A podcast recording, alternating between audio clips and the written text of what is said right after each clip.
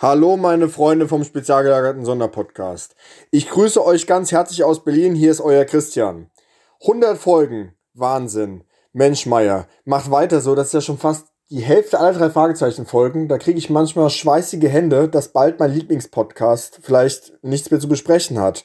Aber okay, ich sage jedes Mal, das ist mein Lieblingspodcast, aber diesmal meine ich es wirklich ehrlich. Macht weiter so. Ab und an könntet ihr gerne auch mal zur Detailrecherche einen Blick in mein Buch werfen. Dann würde sich der ein oder andere Schnitzer vielleicht noch ausbaden lassen, aber das macht ja auch den besonderen Charme aus. Ich freue mich jedenfalls schon ganz gewaltig darauf, wenn wir endlich im April uns das Bergmonster vor die Brust nehmen und dann vielleicht die Frage klären, wer denn das Bergmonster wirklich war oder ob es immer noch durch die Sierra Nevada schweift. Bis dahin. Und ach so, eure Spezies sind super. Tschüss! Lieber Olaf, lieber Sebo, lieber Tom, ich gratuliere euch herzlich zur 100. Folgenbesprechung und erwarte jetzt natürlich einen Dreiteiler. Ich bedanke mich für viele Stunden erfreulicher Unterhaltung und wünsche euch weiterhin viel Spaß mit den drei Fragezeichen. Lieber spezial gelagerter Sonderpodcast. Das ist ja ein hochtrabender Name für den Scheiß, den ihr da macht. Ähm, den ollen Kack äh, von den drei Fragezeichen so abzufeiern, da muss man ja schon ziemlich bescheuert sein. Äh, nee, Quatsch, Moment. Äh, hey, äh, ich, ich äh, gratuliere euch, dass ihr so lange durchhaltet, diese tolle Marke, dieses äh, tolle äh, Ding von Robert Arthur so weit fortzupowern und den Fans das zu geben, was sie wollen, nämlich noch mehr drei Fragezeichen, noch mehr Gespräche darüber. Ähm, und ich wünsche euch, dass ihr die nächsten 100 oder vielleicht sogar 200 Fälle noch durchhaltet ähm, und euch nicht die Laune vermiesen lässt von Unkenrufen aus äh, der zweiten, dritten oder vierten Reihe. Äh, ihr macht das ganz hervorragend. Ich bin Fan und bitte weiter so euer Christopher Tauber. Der spezial gelagerte Sonderpodcast.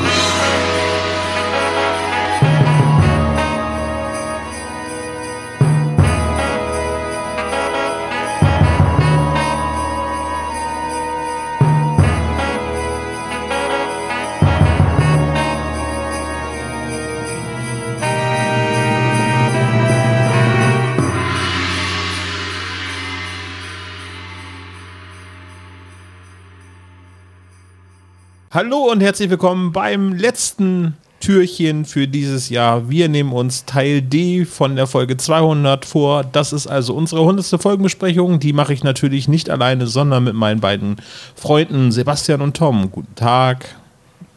Hallöchen. Servus. Ich freue mich heute Abend hier zu sein. Ja, ich mich so mitteln, ne?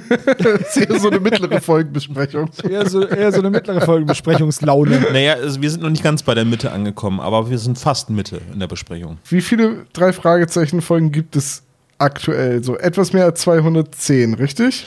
Ich würde sagen, etwas mehr als 220, äh, weil wir haben ja auch noch die ganzen Sonderfolgen und die sind ja mit drin. Also wir haben ja zum Beispiel Okay, ja, die habe ich jetzt nicht mitgezählt. Freitag und hast du gesehen. Also da ist schon noch ein bisschen Richtig, und die, und die MIDI-Folgen und so, die darf man ja alle nicht vergessen.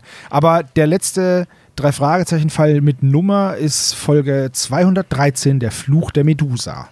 Ja, dann sind wir ja fast bei der Hälfte. So, das ist jetzt der letzte Teil der hundertsten Folge, der Vierteiler.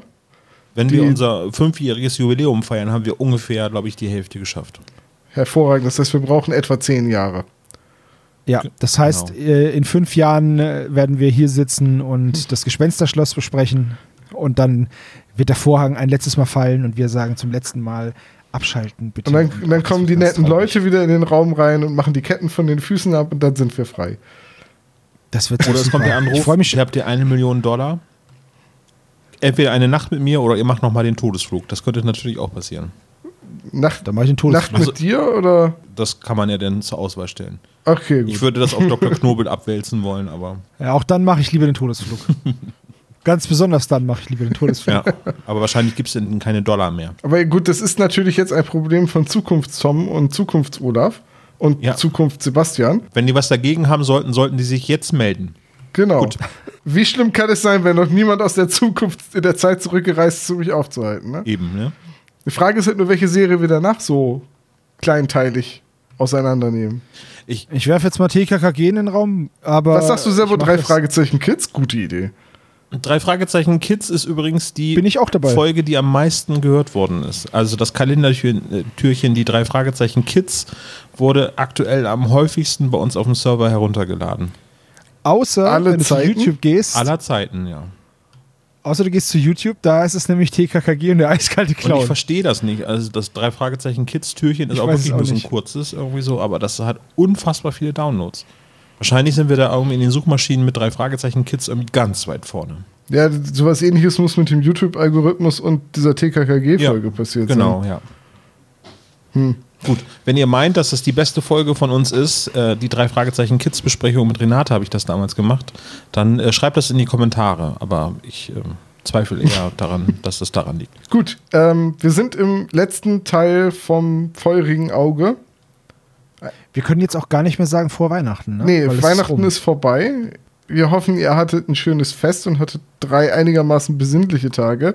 Und ich hoffe, dass ihr jetzt in aller Ruhe dann Zeit habt, den Podcast nachzuhören. Ja. Weil ich glaube, an Weihnachten haben nicht so viele Leute Zeit und Lust, sich einen Podcast anzuhören. Also ich weiß nicht, wie das bei euch ist, aber so die letzten Jahre fand ich die Weihnachtsfeiertage immer eher ein bisschen stressig. Also wenn Weihnachten dann ist, dann bin ich da relativ entspannt. Also sehr entspannt. Aber ich bin auch ein riesen Weihnachtsfan. Weihnachten ist für mich das Allerschönste im ganzen Jahr. Also wenn die Folgen hier vorbereitet sind und ich auf ähm, Planen oder Veröffentlichen klicke, dann ist für mich dann so die entspannte Zeit. Die drei Tage bis zur Jahresendfolge. Sozusagen. Ja. Jetzt hast du unsere Jahresendfolge schon gespoilert. Toll, Das- danke Tom. Ja, es ist ja auch so eine Überraschung, wenn wir jedes Jahr eine gemacht haben, dass wir dieses Jahr eine machen. Das stimmt. Gut, also Teil D ist jetzt fertig. Äh, die drei Fragezeichen, feuriges Auge, Teil D. Gibt es einen Klappentext, Ja. Den gibt es wohl und er lautet wie folgt. Der Tempel der Gerechtigkeit. Das Rätsel um den Rubin ist noch immer nicht gelöst. Und Justus, Peter und Bob sind nicht die einzigen auf der Jagd nach dem unglückbringenden Edelstein. Immer mehr Fragen tauchen auf. Doch die Antworten sind an einem geheimen Ort verborgen.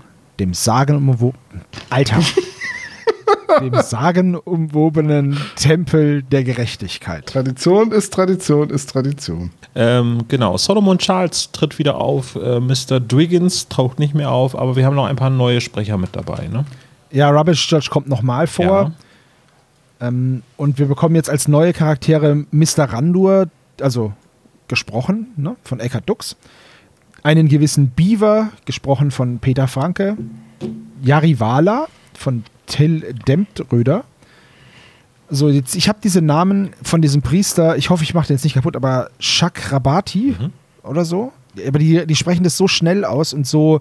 Ich glaube, das indisch, macht dass man doch auch gerne so, wenn man nicht weiß, wie man es ausspricht, dann spricht man das ganz schnell aus. Justus. Und der wird gesprochen von Sonny Patak. Und dann gibt es noch Shekina von Madeleine Weingart gesprochen. Und dann sind wir durch. Das sind die Sprecher, die jetzt noch dazukommen. Ich bin mir jetzt ehrlich gesagt gar nicht sicher, wer, wie hieß die Dame, die von Madeleine gesprochen wird? Ähm, Shekina oder Shekina ist oder das ich weiß nicht, wie eine von den Dienern der Gerechtigkeit? Dachte ich auch, aber ich habe auch im Hörspiel gar nicht so krass den Namen rausgehört. Deswegen sage ich ja, das hat mich ein bisschen diese, diese indische Aussprache, Chakrabati und Shekina, das war so schnell immer alles, dass ich da. Ich, ich würde sagen, dass die gar nicht vorkommt im Hörspiel. Aber warum sollte sie denn eine Sprecherin haben? Das Weil sie das vielleicht rausgeschnitten haben. Aber die Sprecherin haben sie in der Liste gelassen. Ich wollte gerade sagen, die steht ja auf der Sprecherliste, das wäre ja total blöd da. Ach, vielleicht ist das wirklich einfach nur eine Figur, die im Hintergrund irgendwas sagt, weil ich meine, letztendlich, diese Geschichte hat nicht sonderlich viele weibliche Charaktere. Ich kann mich auch nicht daran erinnern, dass Goodwin in dieser Folge vorkommt, aber er ist auch aufgeführt. Aber wisst ihr, wer äh, Madeleine Weingart ist? Hm? Äh, das ist die Sprecherin. Hm, das ist die Sprecherin von Emily aus dem Auge des Drachen. Oh ja, das So, habe ich doch. Jetzt, und jetzt ja, kommt, das hatte ich auch also, und jetzt kommt angeguckt, ihr. Äh, Goodwin kommt vor am Ende des ersten Teils. als auch Richtig. Kotter auftaucht, als Justus zurückkommt und dann Verstanden, Inspektor. im, im Hintergrund ist ein Satz, wo man sagt, ah, da hat der André Menninger wieder sein Cameo. Ja, das ist äh, an der Mine, wenn die ganze Polizei auftaucht. Mhm. Aber namentlich genannt wird er nicht. Es wird nicht gesagt, los Goodwin, Fass. Diesmal nicht, ja. Ich habe mich auch schon gefragt, ob das immer das gleiche Sample ist oder ob das jedes Mal neu anspricht. Ich weiß nicht, ich glaube, er ist ja bei den Aufnahmen da. Also ich glaube, die Zeit hätte man auch, Mhm. ihn das kurz einsprechen zu lassen. Ja. Es wäre natürlich sehr lustig, wenn man das samplen würde, so. Also Blackie ist ja nun streckenweise wirklich gesampelt, es sei denn, sie, äh, Blackie sagt irgendetwas ganz Merkwürdiges, was äh, einen Folgenbezug hat. Ja. Aber so, das meiste ist ja Retorte. Habt ihr was zu Sonny Patak finden können? Außer der Rolle jetzt? Nee, als, aber es äh, scheint ja äh, jemanden zu sein, äh, der nicht äh, das Indische imitiert, sondern äh, schon die richtige Sprache da spricht. Finde ich übrigens sehr gut. Ja, finde ich auch. dass sie da jemanden ge genommen haben, der indischer Native Speaker ist. Der ist, dazu muss man aber halt auch sagen, es wird halt auch sehr viel Indisch gesprochen da jetzt, ne? Also, das sind ja ganze Textpassagen auf Indisch, das könnte ich mir auch nicht vorstellen, dass man das irgendwie einliest als, als Non-Native Speaker. Das ist ja jetzt auch keine Sprache, die sonderlich einfach zu auszusprechen ist. Ich weiß aber auch nicht, welche, äh, welche Sprache das ist. Es gibt ja nur ein paar mehr Sprachen in Indien, die auch Landessprachen sind. Ich glaub, Also ich möchte wetten, dass das Hindi ist. Ich glaube nicht, dass man Ich- sich die Mühe gemacht hat, äh, da dann auch noch einen der lokal vorhandenen Dialekte oder eine dieser eher, eher Kleinsprachen, die, weiß ich nicht, weltweit von zwei Millionen Menschen gesprochen wird oder so, äh, da auszugraben. Möchte wetten, dass das Hindi ist, aber ah, Aber spricht es natürlich jetzt auch keiner von uns. spielt Ne? ja am ganz oberen Zipfel von Indien, ne? Ja, und? Ja, es gibt so, so Karten halt, wo was gesprochen wird, ne? Also Ach so. äh, tibetanische und birmanische Sprachen gibt es dort ganz oben äh, im, im, im Norden von Indien. Also es könnten halt, aber, aber Hindi ist wahrscheinlich so der, der größte äh, äh, Konsens, der da wohl zutreffen würde, ne? Vielleicht gibt es ja unter unseren Hörern zufälligerweise jemanden, der Hindi spricht oder eben nicht spricht oder, oder eben genau die Sprache spricht, die da gesprochen wird und der, Ja. uns, der oder die uns das sagen kann, dann Ja, das Bitte gerne-. Mega cool. in die Kommentare oder noch besser eine E-Mail an uns. Eine Sprachnachricht in dieser Sprache. Das ist auch okay, dann verstehen wir nur nicht, was ihr sagt. das wäre aber auf jeden Fall mega authentisch. Ja, Mega outtakisch. ja, mega. Ja, auch das. Das hatten wir schon mit den Outtakes. Gut, dann ähm, ja, gibt es noch Ja, Sprecher, die wir auf der Liste haben, Sebo? Ja, gut, also Eckhard Dux natürlich als Randur wieder sehr gut, aber man merkt halt einfach auch das Alter, ganz klar. Und man merkt, dass er nicht Find ich. Gottfried Kramer ist. Also ich habe mich halt gefragt, ist es das Alter oder ist es der Versuch, Gottfried Kramer zu imitieren? Ja, keine, keine Ahnung, aber er klang halt auch echt alt und gebrechlich und nicht gefährlich. Also, Das ist so ein bisschen auch ein Problem, das ich mit der Darstellung von Mr. Randur habe. Also Eckhard Dux ist ein toller Sprecher, da braucht man nicht drüber reden. Das ist auch toll, dass sie den für die Rolle gewonnen oder gewinnen konnten. Aber Mr. Randur ist vier Jahre älter geworden. Und nicht Im 40, Hörspiel wirkt es aber wie 40, genau. ja, also er ist natürlich für mich immer Wollte ich Gandalf. gerade sagen, No? ne? Also, Aber, und auch deswegen finde ich ihn halt nicht gefährlich, weil Gandalf ist natürlich toll und, und weise und lieb und äh, ähm, gut, er ist, Gandalf ist natürlich saugefährlich, aber nur für die Bösen halt. Und deswegen, saugefährlich. deswegen ist es halt, naja, ja, ist er das nicht? das ist ein Halbgott, ne? Also, mein Gott. wie Ja, so. eben. Ah, das, da habe ich mich ja auch mal so ein bisschen mit dieser, mit dieser Lore beschäftigt von Herr der Ringe. Das ist ja, ich, da weiß ich, es gibt ja so viel, was ich nicht weiß. Das ist der Wahnsinn. Ja. Da habe ich noch viel zum, zum Entdecken. Also, ich, mich hätte nicht gewundert, hätte Randur denn gesagt: Flieht, närrischer Tuck. Ja. Aber also natürlich ein Sprecher komplett außer, außer Frage. aber wie alt soll super. denn äh, Randur denn sein im. Äh, Also ich möchte mal behaupten, im Fluch des Rubins würde ich ihn auf 40, Mitte 40 schätzen. So von der Stimme her, vom Auftreten her. Ich glaube, deutlich jünger würde ich ihm nicht abkaufen, deutlich älter aber irgendwie auch nicht. Also ich würde mal so tippen, Im Hörspiel ist Mr. Randor etwa 40, Mitte 40. Das heißt, jetzt wäre er 50. Und ich meine, das ist jetzt noch nicht ein alt. Gut, okay, er hatte natürlich auch einen schweren Verkehrsunfall. Also Sekunde, nur, dass ich diese Mathematik nachvollziehen kann. 40 plus 4 ist 50. Mitte 40, das heißt Mitte es ist ungefähr 40 um hab ich. 45, Ach, Mitte 46 herum. Ah, Ja. okay, das, Entschuldigung, dann hat, hat es jetzt bei der Dann, dann, dann ergibt ist- Sinn, ne? So. Hm. Ja, dann macht es auf einmal wieder Sinn. Ja, Ja, dann habe ich doch ein ja Dezimalsystem gerechnet. Blödsinn. Das ist ja ganz merkwürdig. Und obwohl Zahlen im Spiel sind.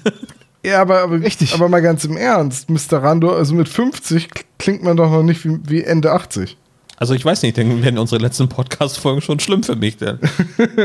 Hallo, meine lieben beiden Kollegen.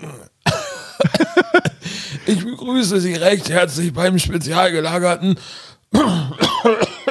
Sonderpodcast. Ich sehe das schon kommen. Tom, kannst du die Anmoderation machen? Ich finde meine Zähne nicht. Oder die ganze Zeit mit so einem Inhalator. Also, da will man nicht scherzen. Also, der, Ja, das Da kann kommt man schn- schneller früh gehen. genug hin, ja. so. ja, gut. Also, wie gesagt, Eckhard Dux, toller Sprecher, aber ist ja auch eine kleine Rolle. Aber den Mr. Randor habe ich ihm nicht abgekauft. Aber ich habe ja da eine Erklärung dafür. Wir haben ja quasi äh, Rocky Interstellar Beach. Ähm, das heißt, wir wissen ja, dass in Rocky Beach die Zeit viel, viel langsamer vergeht, weil jetzt sind vier Jahre vergangen äh, in Rocky Beach und 40 Jahre in Real. Das macht schon Sinn, ne? Ich Randor verstehe. hat halt Rocky Ja. Beach verlassen und altert halt deutlich schneller eben. Oder der Rubin hat ihn halt. Willst du mir jetzt sagen, dass Gottfried Kramer deswegen auch gar nicht Masakep, sondern Tesseract gerufen hat? Das ist ein anderes Franchise, aber lass ich gelten, ja. Okay, das ist jetzt ein Witz, der ist so meta, aber egal. Ja, und ansonsten haben wir nur noch äh, Till Demtröder Hm. als, äh, wie hieß er? Als, als ähm, Jarivala, also diesen, diesen Hauswirt. Hotelier ist das, Pe- oder? Ja. Ja, Hotel, Hotelier. Ja, das, ich weiß nicht, für mich kam das jetzt so ein bisschen so aus einer Mischung aus Hotel, Motel, irgendwie sowas. Wie heißt der die noch mal? Indische, indische Variante von Siri. Oder Alexa. Wie Weil- heißt denn noch mal äh, Vikrams Vater? Ja, das ist, das ist äh, Chakrabati. Das ist dieser Sonny Patak. Ach so, da habe ich nämlich erwartet, dass er, weil er hat so einen ewig langen Namen, dass er sich vorstellt und sich heißt, aber ihr dürft Vikrams Papa zu mir sagen. Nee, ähm, das, das war ja der Name, über den ich auch beim Hörspiel gestolpert bin, weil der, der wird hundertprozentig anders ausgesprochen. Deswegen, ja. Bestimmt, ja. Was wäre denn so die Koseform? Aber ihr könnt mich Sheki. Shaq nennen. Shaq. Oder Chakra. Chakra. Shakira könnte mich auch nennen. ob, ob Chakra daherkommt? Von, also ob der Name was damit zu tun hat? Stimmt. Ist doch auch eine, ist doch auch was Indisches, oder? Na, jetzt, jetzt begebe ich mich auf ein Feld, von dem ich gar keine Ahnung habe. Gefährliches Lass Halbwissen, das ist ja gar nicht unser Thema hier in diesem Podcast. Null, Fakten, Fakten, null. Fakten. Dann lass uns mal loslegen Apropos mit der Fakten. Folgenbesprechung. Apropos Fakten, dieser Teil ist mit 77 Minuten und 48 Sekunden der längste. Ja. Kam mir gar nicht so vor. Aber da ist ja auch noch das Outro mit dran. Das höre ich nämlich Also, nicht. richtig, aber das wird natürlich mitgezählt. Also vermute ich mal, dass ein großer Teil oder der, der größte Teil ist Outro. Nein, aber Es sprachen Justus Jonas, Oliver Rohrbeck. Das Nee, das ist auf der Abstand? CD nicht drauf. Ja. Stimmt. Also ich glaube, die Längenangabe da ist schon die Angabe, die auch auf der CD hinten drauf steht oder auf der Kassette. Und da ist das dieses Es sprachen nicht drauf. Das ist erst in den nicht? ganz Okay. neuen Folgen, wenn überhaupt. ja, ich habe das, ich höre das momentan immer nur bei Spotify, deswegen kann ich das nicht bestätigen oder Weißt du, es, verneinen. es gibt ja Leute, die da immer raushören. Servo hört nur bei Spotify, der sammelt die Serie gar nicht. Ja, also, das, diese Klarstellung. Ich habe, von wegen, ich sammle nicht. Jetzt Obacht, ihr filthy peasants. Ich habe da ist er die gleich ganzen, wieder aggressiv. ich kaufe mir die MCs und pack die nicht mal aus. So krass sammel ich. Ich lasse die MCs in der eingeschweißten Verpackung. Normalerweise lasse ich sogar das Preisschild drauf. Und dann räume ich die Ich stelle mir das so vor, Tom, wenn, Regal. wenn Sebo über den Flohmarkt geht und irgendwie gebrauchte drei Fragezeichen. Ah ja, hier die MC, ja, die ist aber nicht mint, ne? Und Zustand, ah, ist schon mal geöffnet worden. auch schon mal, ah, nee, ich gebe Ihnen einen Das Euro ist- dafür. wenn ich die gebraucht kaufe, ist es was anderes. Aber wenn ich die neu kaufe, das Ding ist, ich habe drei oder vier Kassettenspieler. Einer davon frisst ab und an eine Kassette. So, das kam von jetzt auf gleich. Ich habe keinen Bock, meine wertvollen Kassetten an einen Kassettenspieler zu verlieren. Und deswegen bleiben die, spiele ich die nicht ab, sondern höre sie digital. Und wenn ich sie digital höre, warum soll ich sie dann auspacken? Ich will sie aber haben. Hm. So, ich unterstütze natürlich das Franchise und ich, und ich, lieb- ich mag die drei Fragezeichen ganz gerne, sonst würde ich mich hier nicht hinsetzen und einen Podcast machen. Aber ähm, ja, ich sammle halt so, dass ich, ich habe mich persönlich auf die MCs beschränkt. Ich habe auch nicht unendlich Platz. Und deswegen kaufe ich mir die, wenn sie rauskommen oder wenn ich sie finde beim, bei irgendeinem Mediamarkt oder sonst wo, dann kaufe ich mir die und lasse die zu. Das ist einfach Und so. auch ansonsten werden diese Kassetten nur mit weißen Handschuhen angefasst. Ja, würdest du sagen, dass es dein größter Albtraum ist, dass deine Lieblings-MC, zum Beispiel Jan Tenner, Folge 46 von deinem äh, 42 Mimo der Rächer. Das wäre das wär furchtbar. Das, das, ich würde, ich würde, ich, ich wäre echt geknickt. Wirklich geknickt. Das wird mich fertig machen. 46 ist es ja. Ja. Ich, ich, das wird mich fertig machen. Die, diese Kassette, die ist so unfassbar teuer. Die habe ich geschenkt bekommen von meinem Bruder zu Weihnachten. Das wäre so eine Drunk Challenge, Tom, ne? wenn wir mit Sebo mal irgendwie was feiern und er betrunken ist und er sagt, hier, äh, Tat oder Wahrheit und dann Tat ist, spiele bitte Mimo der Rechner auf dem Tape-Deck des Todes. Dum, dum, dum, dum. Ganz ehrlich, da würde ich, da würde ich eher in einen Affenmesserkampf gehen, als das zu machen. Du hättest, Keine Chance. vor allem hättest du ja in dem Jahr fast zwei Mimo der Rächer bekommen. Ja, deswegen, also Aber dann wurde es doch Mimi, das Weichei. Folge 46,5. Ja. Mi, mi, mi, mi, mi, mi, mi. Gut, wollen wir mit der Folgenbesprechung Okay. loslegen? Oh ja, warum ja, nicht? fangen wir an. Wir befinden uns bei Bonnie Newman und wir haben in der letzten Folge, dadurch, dass wir die Folgen ja nacheinander vorbereitet haben, so ein bisschen wieder ein Blick hinter die Kulissen, ist es bei mir passiert, dass ähm, sich die Enden mit den Anfängen der nachfolgenden Folgen so ein bisschen, die sind so ein bisschen verschwommen und ineinander übergegangen. Am- Jetzt habe ich bei Schnabel der letzten oder- Besprechung gestern gesagt, äh, dass die da schon bei Bonnie Newman waren und diese Geschichte von Horatio und ihr gehört haben. Das ist aber jetzt erst diese Szene. Ich habe euch das gestern schon erzählt, also können wir gleich Wir tun weitermachen. überrascht, ne? Genau. Ach, ach so, ja, jetzt macht das alles viel mehr Sinn. Ich habe mich gewundert, wovon er da redet. Genau. Also sagen wir so, einiges macht jetzt schon deutlich mehr Sinn.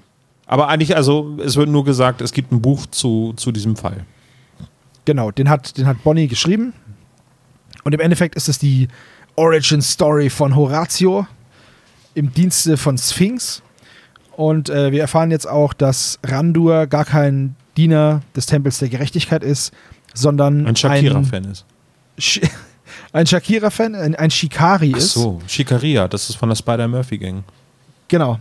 Das ist doch dieser Salat, oder? Shikaria-Salat? Ich habe mal eine Band gehört, die hieß Enter Shikari. Oh, das, das bist du am nächsten dran, Tom. Dann bist du da an der ganz heißen Spur auf dem. Ich liebe die drei Kastanierten. das ist einfach großartige Comedy-Kunst.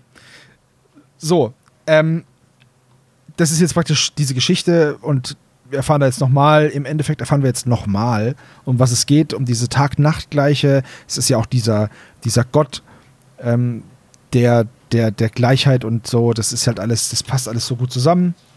Jetzt wissen sie, in dem Buch stehen voll die wichtigen Infos. Und jetzt ratet, wo das Buch ist.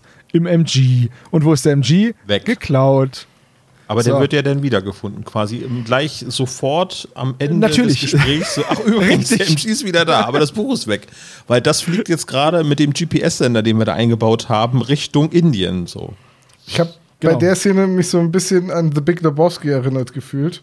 Und ich dachte, so wie Peter äh, total Schaukel- genervt, Nackt äh, schaukelt oder? Also, nee. total genervt in dem Auto ohne Windschutzscheibe sitzt und Justus neben ihm sitzt und einen Burger äh, verspeist und Bob ist hinten wie Donny auf dem Rücksitz und sagt, aber warum denn jetzt nach Indien, Justus? Und dann sagen beide, halt die Fresse, Bob. So, the, the Big Lebowski. Also, Muss ich mal wieder gucken. Das ist großartig. Ein Sportkamerad von mir hat den über 100 Mal geschaut und hat zum 100. Mal hat er ein kleines Kino hier in Bremen gemietet mit einer Privatvorführung, wo wir alle eingeladen waren, damit wir mit ihm zusammen Big Lebowski gucken können. Ich war nicht eingeladen, finde ich nicht in Ordnung. Nee. Aber es, äh, das war schon ziemlich coole Aktion. Hm. Und mir pissen die auf meinen bekackten Teppich. Mit einer kaputten Windschutzscheibe muss ich immer an die Simpsons fahren nach New York. Dad, fahren wir nächstes Jahr wieder Mal nach New York. sehen, Schatz. Mal sehen. so, zweite Szene. Wir sind jetzt in der Zentrale. Der MG ist wieder da und es ist kein Kratzer dran. Juhu, juhu. Allerdings, Kratzer und noch viel mehr gibt es an einem geschroteten Bentley, der vor vier Jahren einen Unfall hatte. Und da erfahren wir jetzt eben, dass Randur mit dem mit seinem Mietchauffeur einen Unfall hatte, schwer verletzt wurde und das der Grund sein kann, warum jetzt der Rubin weg ist. Und jetzt fahren sie zu der damaligen Unfallstelle, weil Justus einen Verdacht hat. Ja, das ist übrigens eine Änderung zum Buch.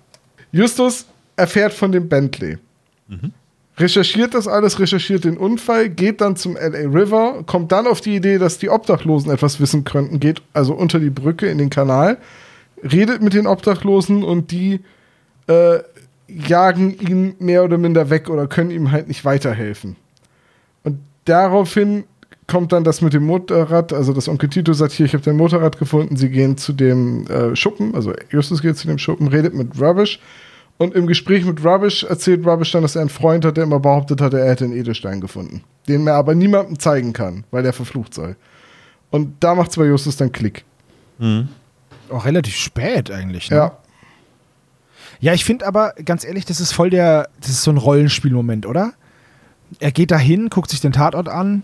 Das ist ja im Hörspiel ähnlich, da gehen sie halt zu dritt hin. Und dann sprechen sie halt mit den Stadtstreichern. So. Ich finde, es ist voll der, voll der Rollenspielmoment. Ja, wir gehen mal in diese Gasse und fragen mal diesen einen, diesen einen äh, Landstreicher hier, ob der was gesehen hat und so. Aber das Also ist der Los Angeles River, ne? Ist das? Das ist Ja, nicht in Rocky Beach, ne? Sondern das ist ja dann schon in LA dann irgendwie. Ja. Muss ja wahrscheinlich auf dem Weg zum Hotel oder Flughafen gewesen sein, ne? Wahrscheinlich Flughafen.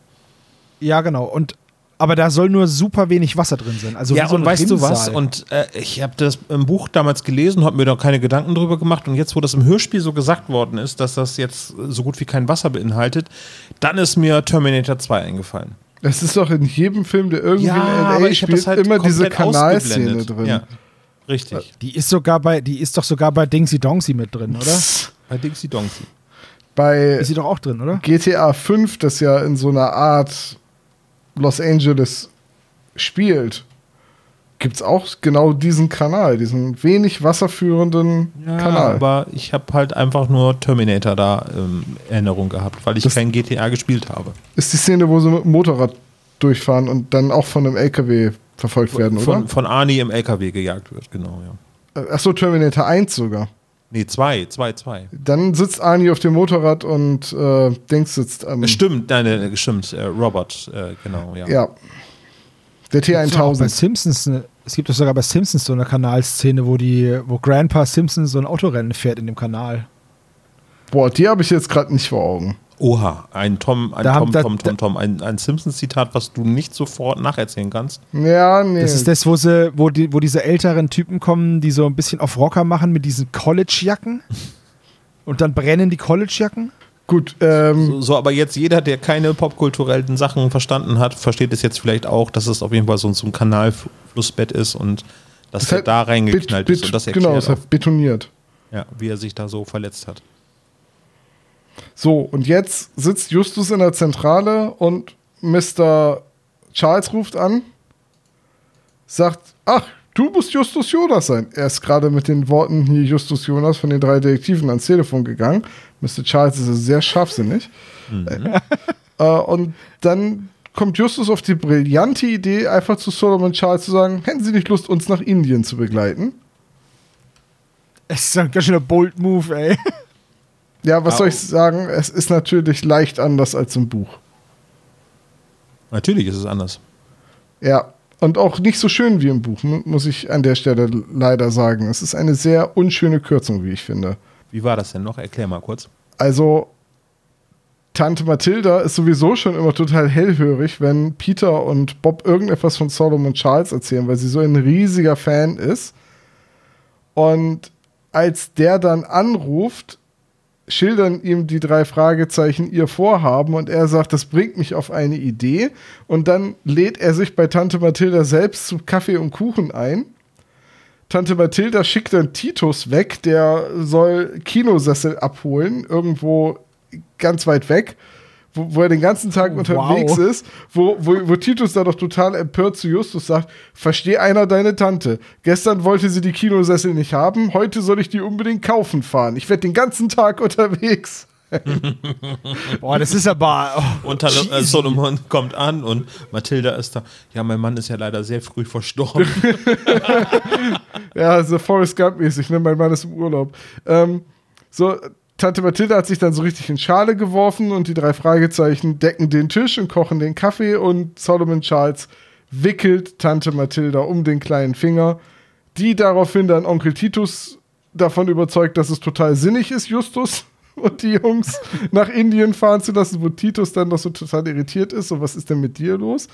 Sagt Tante, Daraufhin reicht Titus die Scheibe. Und er sagt Tante Mathilda, wieso, wir haben doch immer gesagt, wir wollen dem Jungen alle Wege offen halten. Ja, aber damit meinten wir das, die Wahl des College und nicht nach Indien fahren. Und, und Tante Mathilda ist es dann auch die, die Andrews und die Shaws überzeugt. Und dann sitzen Justus und Solomon Charles im Flugzeug. Das finde ich ein ja, bisschen schicker, ein bisschen eleganter als dieses ein Telefonat und die Sache ist geritzt. Ja, es hätte das Ganze noch ein bisschen mehr in die Länge gezogen und ja, ja ich, ich weiß, der Indienaufenthalt ist ja sowieso schon sehr kurz im Hörspiel. Ja. Aber es hätte dem Ganzen irgendwie noch so ein bisschen mehr Atmosphäre, so ein bisschen mehr Flair, so Charme gegeben. Ja, da gebe ich dir recht. Aber ich finde es im Hörspiel auch immer schön, wenn solche, naja, so Charakterspiel halt abgekürzt wird, um die Handlung weiter auszuführen. Ja, ich also weiß nicht, manchmal, manchmal, gehört das dazu. Das ist wie beim Rollenspiel. Manchmal braucht man auch einfach das Ausspielen das, der, des Abends in ja, der Taverne. Ja, da gebe ich dir, da gebe ich dir voll Aber das recht. haben sie auch schon drei CDs übergemacht jetzt. Aber das Ding ist genau, das Ding ist halt, sie haben halt nicht so viel Zeit und dann hätten sie lieber dafür die beiden Dully Detectives äh, Shaw und Andrews genommen, anstatt äh, dann halt dieses dieses äh, Charakterspiel. Was Shaw und ja, aber gleich, gleichzeitig ist aber die Szene, wo Peter die beiden Inder in diesem improvisierten Tempel in den Bergen überrascht, die dann, nachdem er bewusstlos ist, schnell alles abbauen und verschwinden. Wo jetzt erst im vierten Teil, kurz vor Ende, ja, rauskommt, das waren zwei Kumpels von mir. Die haben für den Rest der Handlung keine Rolle mehr gespielt. Ja, doch, okay, sie haben Dwiggins verprügelt und Peter hat sie verfolgt und verloren. Das ist so, das ist eigentlich komplett überflüssig. Und das ist es meiner Meinung nach leider auch im Buch. Also, das bin ist ich, so ein Handlungsstrang. Vielleicht war der mal größer und keine Ahnung, aber der, der hätte wirklich nicht gefehlt. So. Ne? Ja, sehe ich auch so. Da hätte man, äh, den hätte man zugunsten irgendwie coolerer Szenen weglassen Aber wäre, wäre Fahrradschlauch, ne, wie man jetzt eine Szene bewertet, ob cool oder nicht, das mag ja auch jeder ein bisschen anders sehen. Ne, von daher jeder mag das anders bewerten. Ich hätte mich über einen äh, Schambolzen Solomon Charles der Tante Mathilda um den kleinen Finger wickelt. Das hätte mir doch sehr gefallen. Solomon Charms. Solomon Charms. sehr gut. So, äh, im Hörspiel ist es jetzt so, die fahren zum Unfallort, sehen, ah, der ist da bestimmt in den Fluss gefallen. Dann recherchiert Bob in der Zentrale, ob es ein Unwetter gab. Tatsächlich gab es eins. Das heißt, der Fluss oder dieses, dieses Kanalbett, das war voll mit Wasser. Dann geht Justus in den Schuppen und äh, fragt Rubbish, ob er da was weiß. Der sagt, ja, ich gebe dir die Infos für ein paar Dollar und dass du dann, und wenn du dann Moped hier nicht mehr reinstellst, weil ich wohne hier, Dude. Und dann fahren sie äh, nach LA in einen Rohbau und dort finden sie eben Rubbish Georges Kollegen Beaver. Der wurde just vor kurzer Zeit zusammengeschlagen, überfallen und tatsächlich hatte dieser unscheinbare Mann in diesem Rohbau vier Jahre lang diesen Rubin in der Hosentasche anscheinend und der wurde ihm abgenommen. Und von wem? Von Mr. White. Und das stört mich ein bisschen, dass Justus an der Beschreibung ein großer Mann mit blonden Haaren Mr. White Schlank, erkennt. Ende 60. Ja, aber es gibt mehrere Männer Ende 60 und dass Mr. White sich die Haare gefärbt hat und sich den Bart abrasiert hat, das kann Justus doch hier jetzt noch gar nicht wissen. Das wird im Hörspiel aber auch nicht thematisiert. Wie Mr. White aussieht, wird gar nicht beschrieben. Ja, Mr. White. ja, okay, vielleicht äh, kommt es daher, aber er hat Oh. eigentlich graue Haare und er färbt sich die Haare und rasiert sich den Bart, um unterzutauchen. Und deswegen ist es total komisch, dass Justus an der Stelle mit der brüchigen Beschreibung sofort sagt, es ist mein alter Nemesis, Mr. White. Ich dachte Mr. Grey. Ja, ja, das war früher sein Nemesis, so. aber dann ist Mr. Grey mit einem Ballrock in die Tiefe gestürzt und kam als Mr. White. Oh, brillant!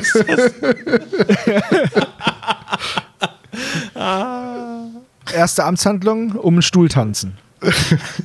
ich wusste gar nicht, dass das, das Gefängnis von Los Angeles bzw. Rocky Beach im Prinzip auch die Minen von Moria. Da gibt's auch so eine Seitentür, ne? Sprich Freund und tritt ein. Das benutzt Skinny Norris ständig das, als Ausgang. nee, das ist das kalte Tor beim, beim Schrottplatz. Naja, wir haben ja schon mehrfach gesagt, dass Rocky Beach immer genau so groß ist, wie es benötigt wird. Ja. Warum auch nicht als Minen von Moria jetzt, könnte anstatt den, kan sein, ne? den, den, den unterirdischen Kanälen? und da haben wir es wieder und deswegen ist Eckhard Dux auch mit dabei. Richtig, da schließt sich der Kreis. Wir sind einer ganz großen Sache auf der Spur. Okay, ist das jetzt Rocky Erde oder Mittel Beach?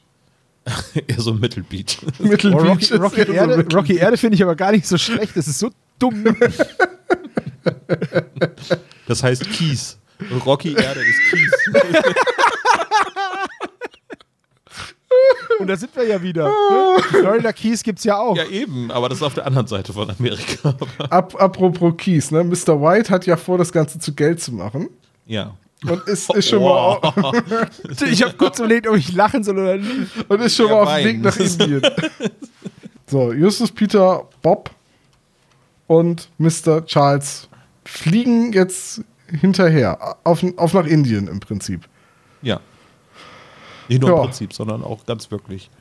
Ich muss ja gestehen, wenn man das Buch, ich habe das spaßeshalber mal in diese Vorlesesoftware reingehauen, um zu wissen, wie lang das Buch eigentlich wäre, sind etwa elf, nee, gar nicht wahr, zehneinhalb Stunden. Irgendwie zehn Stunden und 35 oder so. Jetzt ist das Hörspiel ja mit fünf Stunden ungefähr gar nicht so viel kürzer, gerade mal die Hälfte. Man ist nur auf der zweiten Hälfte der letzten CD in Indien und man ist etwa eine Stunde des vorgelesenen Textes in Indien. Und das ist, glaube ich, mein größtes Problem jetzt, dass ich mir diese, also wenn schon sowas Großes passiert wie die drei Fragezeichen erkunden Indien, dann sollte irgendwie für mich der Hauptteil der Handlung da spielen. Oder mindestens die Hälfte. Wisst ihr, was ich meine? Ja. Was wäre denn das? mehr halt, ja. Was wäre denn der Fluch des Drachen? Nein, das Netz des Drachen. Ich kriege die Drachenfolgen durcheinander. Im Band des Im Drachen. Bann des Drachen, wenn Peter und Justus und Bob nur die letzten fünf Minuten in Shanghai wären. Ja, das wäre dann ein bisschen doof. Dann hätten sie auch nach Chinatown gehen können, um ehrlich zu sein. Das Eben. hatten wir ja damals schon ausgearbeitet, dass es ja auch hätte, äh, so, in, es hätte ja auch in San Francisco spielen können, so. Ja. Aber ich weiß, was du meinst, Tom. Ich finde es immer schwierig, wenn die drei Fragezeichen so ultra weit reisen. So. Ja, es ist halt ein großes Abenteuer und dann müsste es eigentlich auch viel Platz in der Geschichte einnehmen. Das wäre auch schon okay gewesen, ja, hätte Ja. ich auch gesagt. Äh, Also ich hätt's cool wollte eigentlich gefunden, wenn wir- Fazit was, Entschuldigung, Sebo, ja. Nee, nee, ich, ich hätte es cool gefunden, wenn wir äh, noch ein bisschen mehr Zeit in Indien an anderen Orten verbracht hätten. Weil wir haben jetzt so von Indien halt wirklich fast nur die Berge gehabt und jetzt, ich weiß nicht, wie es euch gegangen ist, aber das hätten auch die Rocky Mountains sein können. Ja, Pleschiva und, die- und die Berge, mehr hast du halt nicht. Aber da, da reden wir, glaube ich, im Fazit noch zur Genüge drüber. Ich wollte es nur an der Stelle schon einmal angesprochen haben, dass man Ich habe eigentlich dann einen sehr. ganz ähnlichen Vorschlag, den präsentiere ich euch wirklich gleich mal im Fazit. Okay. Okay. Dass man eigentlich so nur einen Bruchteil der Handlung jetzt noch ein ganz bisschen Wegstrecke in Indien verbringt. So, Ja. es ist red- jetzt alles relativ schnell. Hier ist auch wieder ein bisschen gekürzt, wie sie dann den Weg zum Tempel der Gerechtigkeit finden und in den Bergen, ja, Mr. White, der stürzt, Bob und äh, Justus, die Peter zurücklassen. Naja, erstmal muss. Nicht, nicht Mr. White stürzt, sondern Mr. Charles. Ach, Mr. Charles. Aber Mr. Charles, genau. Mit, mit dem besten Gag überhaupt. Ne? Ich bin zwar alt, aber noch nicht ah, kaputt. Genau. aber was ich, was ich mal anmerken möchte, die Transition, wie das so schön heißt, von Rocky Beach nach Indien, fand ich die Musik super cool gemacht. Mit diesen Reisegeräuschen, das war doch mega gut. Erinnerte mich so ein bisschen an Indiana Jones, ja. Ja, so, man, oder? Man hat es so Ja, schon ein bisschen das, vor dem äh, inneren Du Auge. erinnerst gehabt. dich ja auch an die Szenen in den Indiana Jones Filmen, wo dann quasi ein örtlich, äh, örtlicher Wechsel stattgefunden hat. Dann gab es ja dann auch immer quasi so, ein- so ein Ja, die- die Flugzeug eine Karte, Landkarte genau. und so weiter. Genau. Ja, so, so habe ich mir das vorgestellt in der Szene. Wir sollten mal ganz kurz erwähnen, dass Randur auch noch mal kurz eingeführt worden ist, eben in diesem Zwischengeplänkel, dass der jetzt halt ein geläuterter Chakra, Chakren, irgendwas Typ ist. Shakira, Sh Shikari, genau, Shikari ist. Nein, nein, nein, das kommt, das kommt. Moment, Moment, Moment. Wir humpeln, wir rumpeln da jetzt ein bisschen arg krass drüber. Ähm, Ja, Tom war gerade schon bei, bei Solomon weiß. Charles. aber das ist halt jetzt noch, das ist halt ultra weit schon. Aber wir können das auch kürzer machen. Aber dann, dann übergehen wir halt diese, diese, das, das Treffen zum ersten Mal mit Randur. Deswegen, ich wollte es nur. Genau, das wollte ich jetzt gerade eben. Ja, ja, genau, Okay. da, da, da wollte ich dich auch noch drauf hin. Ich wollte nur sagen, die sind, was du halt von Indien hast, ist im Prinzip der Trip durch die Berge und eben das Finale im Tempel der Gerechtigkeit. Das mit Mr. Randur ist ja auch nur so eine kurze Nebenszene eigentlich. Ja. Ich fand's cool, dass Peter, und da wollte ich mal fragen, wie das im Buch ist. Peter, also die drei forschen dann nach, ob irgendjemand was über diesen Tempel der Gerechtigkeit weiß, in Pleschiva. Und nach Stunden treffen sie sich wieder und das, was Peter sagt, ist, oh, dieses ständige Kopfgewackel, ich wusste überhaupt nicht, was die von mir wollen. Wird das im Buch irgendwie thematisiert? Weil Inder wackeln ja, also die nicken ja nicht und schütteln nicht den Kopf, sondern die wackeln ja so. Und dann ist es immer schwierig zu deuten, ob das jetzt Ja oder Nein heißt. Und da wollte ich wissen, ob das im Buch irgendwie während dieser Recherche. Ja, im Okay. Hörspiel kommt das so ein bisschen aus dem Nix. Und Genau, es deswegen. wirkt auch ehrlicherweise latent rassistisch von Peter. So, ah, diese Inder, die gehen mir alle auf, den- auf den Sack, ne? Alles riecht nach Curry, ständig wackeln sie mit dem Kopf und Kuhfleisch kriegt man hier auch nirgends.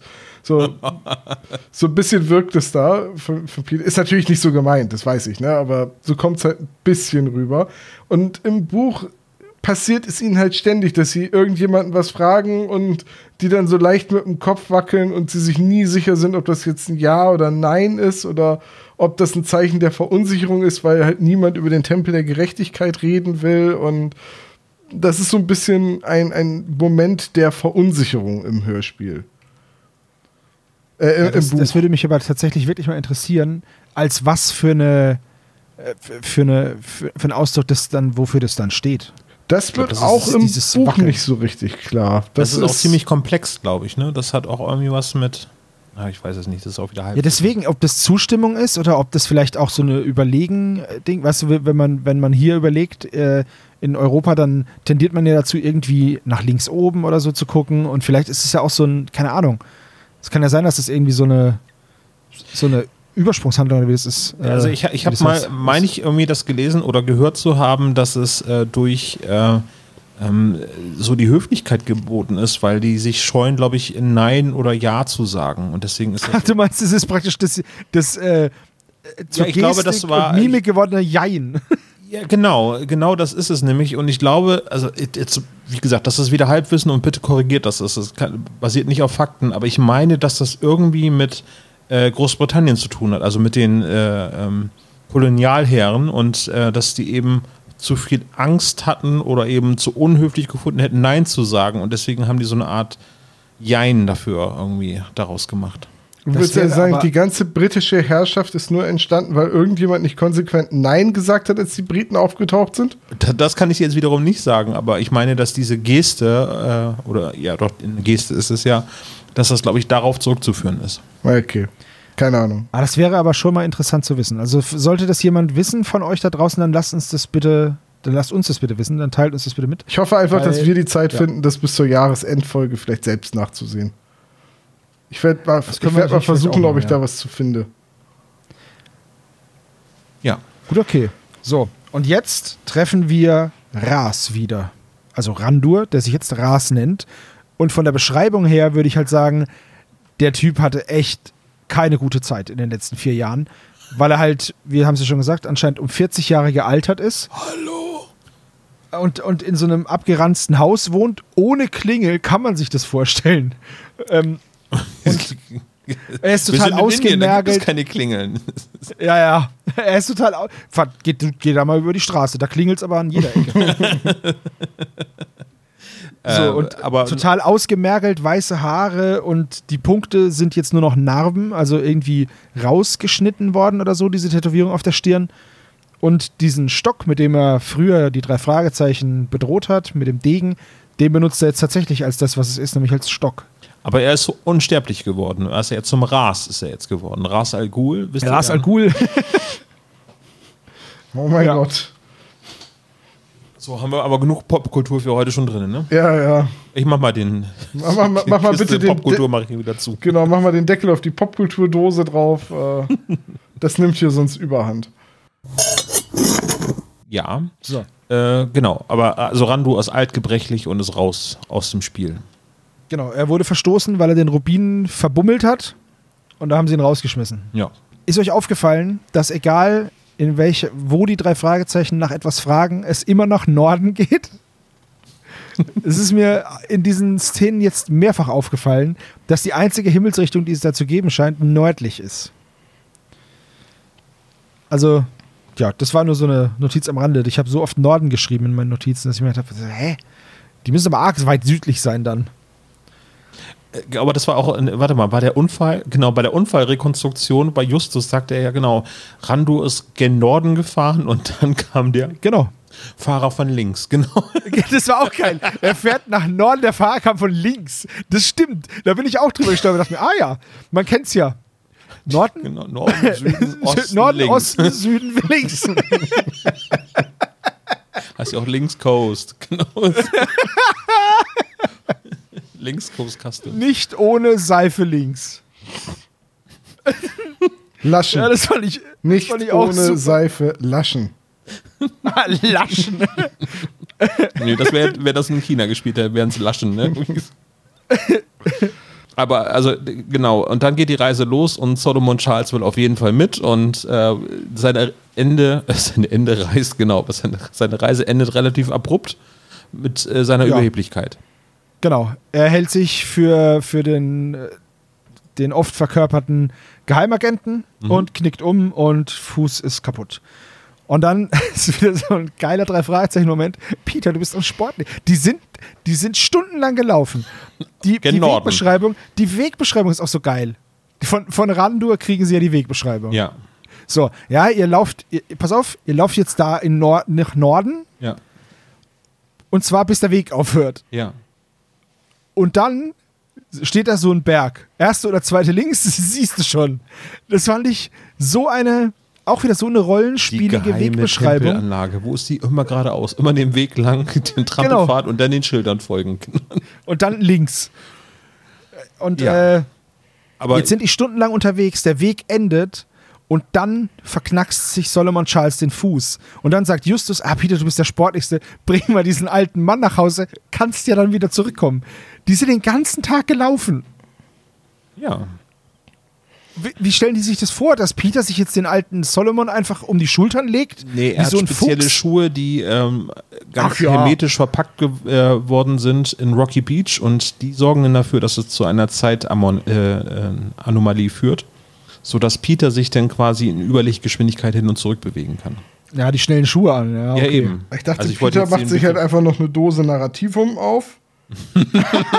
und dann bewegt er sich genauso schnell, wie die Handlung es von ihm verlangt. Das neue Tantrum Narrativum. Tantrum! Hier ist Kaffee drin, hier ist Zentrum drin. Ted, hast du ein Telefonbuch? das ist so geil. Tantrum, die Folge ist einfach super. Ah. So, jetzt wird's Abend. Peter und Bob machen ein Nachtlager. Und hier ist eine Zeitangabe drin. Gegen 6 Uhr fängt die Nacht an. An dem Punkt, an dem Solomon sich verletzt, laufen ja dann Justus und Bob weiter. Und zwar für eine Stunde. Dann machen sie Rast. Es ist 6 Uhr. Und dann sagen sie, ach, Peter ist immer noch nicht da. okay. Ja, das ist Aber da Justus- sehr zusammengekürzt. Das Justus ganz sehr cool. Ah. Peter ist alt genug und kann auf sich alleine aufpassen. Ne? Und ich- Und der, der Schisser, Alter, der, da muss nur irgendwie eine Schlange oder so über den Weg laufen und dann ist er irgendwie übers Wasser gelaufen, wieder zurück in Rocky Beach unter seiner Bettdecke. Ich, ich finde es halt auch krass, dass Peter halt alleine gelassen wird in Indien, ohne Sprachkenntnis, ohne nix. Aber sprechen So. alle Englisch dort. Ja, trotzdem. Ja, ist schon okay. Also, hier sprechen sie auch alle Englisch, aber wenn du dich in Bayern verläufst, hast du, schwer, hast du schlechte Karten, das sage ich dir. Ja, stimmt schon. Naja, auf jeden Fall, ähm, Bob sagt, macht so eine richtig schöne Bemerkung, irgendwie nicht so geile Idee, dass wir getrennt werden. Irgendwie, es war beim letzten Mal schon nicht so eine tolle Idee. Ja, fand ich cool. Fand ich echt cool. Fasst das ziemlich gut zusammen, aber war eben erzählerisch, glaube ich, auch notwendig, weil sonst hätte äh, das ganze Finale ja nicht funktioniert, wenn Peter die ganze Zeit dabei gewesen wäre. Ja. Ja, und dann, das sollten wir erwähnen, der Fall ist natürlich spezial gelagert. Uh, uh Feuerwerk, puh, Rasseln. Das hat, das hat. André hat er mir nochmal geschrieben. Nein, hat er nicht. aber Das wäre schön. Ich wünschte, er hätte mir geschrieben, dass er das nur für uns gemacht hat. Das wäre cool gewesen, aber das wäre auch voll vermessen, sowas zu Total, denken. ja.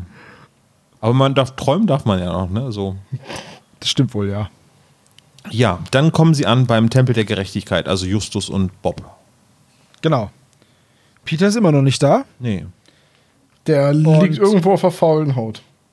Richtig. Der chillt einfach mit Solomon Charles auf dem Rücken. Ja, eigentlich tut er das ja sogar. Also er liegt ja wirklich auf der faulen Haut. Weil er sagte später, dass er ja gleichzeitig mit den beiden angekommen ist, eigentlich. Ja, also der muss gerannt sein, das ist der Wahnsinn. Aber na gut. Hm. So, jetzt entdecken die drei Fragezeichen, also die zwei Fragezeichen, die zwei Verbliebenen, entdecken Mr. White und Vikram und belauschen ein Gespräch und der White stellt jetzt den Vikram zur Rede und sagt ihm, ja, ich habe die ganze Zeit übrigens schon gewusst, dass du mich nur ausnutzt und nur die Heiligtümer hier zurückbringen willst. Ich weiß, dass du einer von den Dienern der Gerechtigkeit bist. Und weißt du was, jetzt kannst du direkt mal gucken, wie tief die Schlucht hier ist und schubst ihn die Schlucht runter. Das fand ich so krass kaltblütig. Normalerweise gibt es ja in diesen Hörspielen immer so eine überzeichnete Comic-Bösewichtigkeit. So, die haben immer eine Pistole, dann schießen die, dann kommt dieses fast schon komische Geräusch von diesem Querschläger. Putschu, putschu. Und im Endeffekt ist jedem klar, naja, es passiert schon nichts. Jemanden eine Schlucht runterschubsen, ist da eine ganz andere Qualität, wie ich finde. Ich fand es ganz schön brutal. Hm. Da sind alle Hemmungen irgendwie von ihm abgefallen und er hat ihn einfach runtergeschubst. Ist wirklich kaltblütig, ne? So ein Ja, der, der Mann hat gar keine Hemmungen. Das ist jetzt einfach, Ja. jetzt braucht er ihn nicht mehr. Er sagt's ja auch, ich brauche dich nicht mehr und schubst ihn da runter. Also, ja, Ja. ich, ich fand es krass. Gut, und äh, wo ist die Position von äh, den Tätowierungen? Ist die auf der, auch auf der Stirn bei ihm? Er sagt ja, dass diese Tätowierung auf der, also die ist, diese drei Punkte sind auf der Stirn. Und er sagt, ja, ja, du bist ja auch ein Shikari oder Shikare oder wie das heißt. Und ähm, wolltest nur die, die Schätze klauen. Und da hast du die ganze Zeit die Haare über die Stirn äh, gekämmt, dass ich es nicht sehe. Also, wenn das tatsächlich so wäre, Wäre das ja später, super dämlich. Richtig. Wir erfahren ja, dass es sp- später, dass es nicht so ist, aber das wäre ja ultra dumm. Hm. Ja. Also, das ist so, das ist so James Bond-mäßig irgendwie. Ja, ja, ich habe die ganze Zeit nur die Frisur drüber gekämmt. Warum hast du eigentlich so einen scheiß Pony als Frisur? ja, genau, die ganze Zeit und so angeklebt einfach. Noch so mit, mit so. Wet. Oh, kennt ihr noch Wetgel Ja, natürlich. aus den 90ern? Dass die Haare immer aussahen, als wären sie übelst fettig und nass. Ja, genau, als wenn du gerade geduscht hättest. Ja. Ja, das ist super. Ganz toll. So, dann kommt ein cooles Zitat von Bob, in dem er sagt, boah, das ist schweinegefährlich. Fand ich auch gut, hört man auch nicht so, so oft bei den drei Fragezeichen, dass da so explizit geflucht wird. Und dann trennen sich die beiden verbliebenen Fragezeichen. Bob rettet Vikram und Justus verfolgt Mr. White. Genau, und der platzt quasi in den Gottesdienst mit rein, ja. Genau, und anscheinend hat er so einen Access All Areas Ausweis mit der Hand und dem Rubin, weil die lassen den auch einfach rein. Gut, der hat eine Waffe, das wissen sie zu dem Zeitpunkt noch nicht, Aber Na, hör mal, der, die warten den ganzen Tag drauf, weil ja dieser besondere Festtag in ihrer Religion ist, dass jemand auftaucht und ihnen ihre Heiligtümer zurückbringt. Und dann taucht jemand auf und bringt ihnen ihre Heiligtümer zurück. Ist zwar jetzt nicht der junge Inder, den sie erwartet haben, sondern eher so ein alter Amerikaner oder Brite oder was auch immer. Das ist schon irritierend, aber Heiligtümer sind Heiligtümer.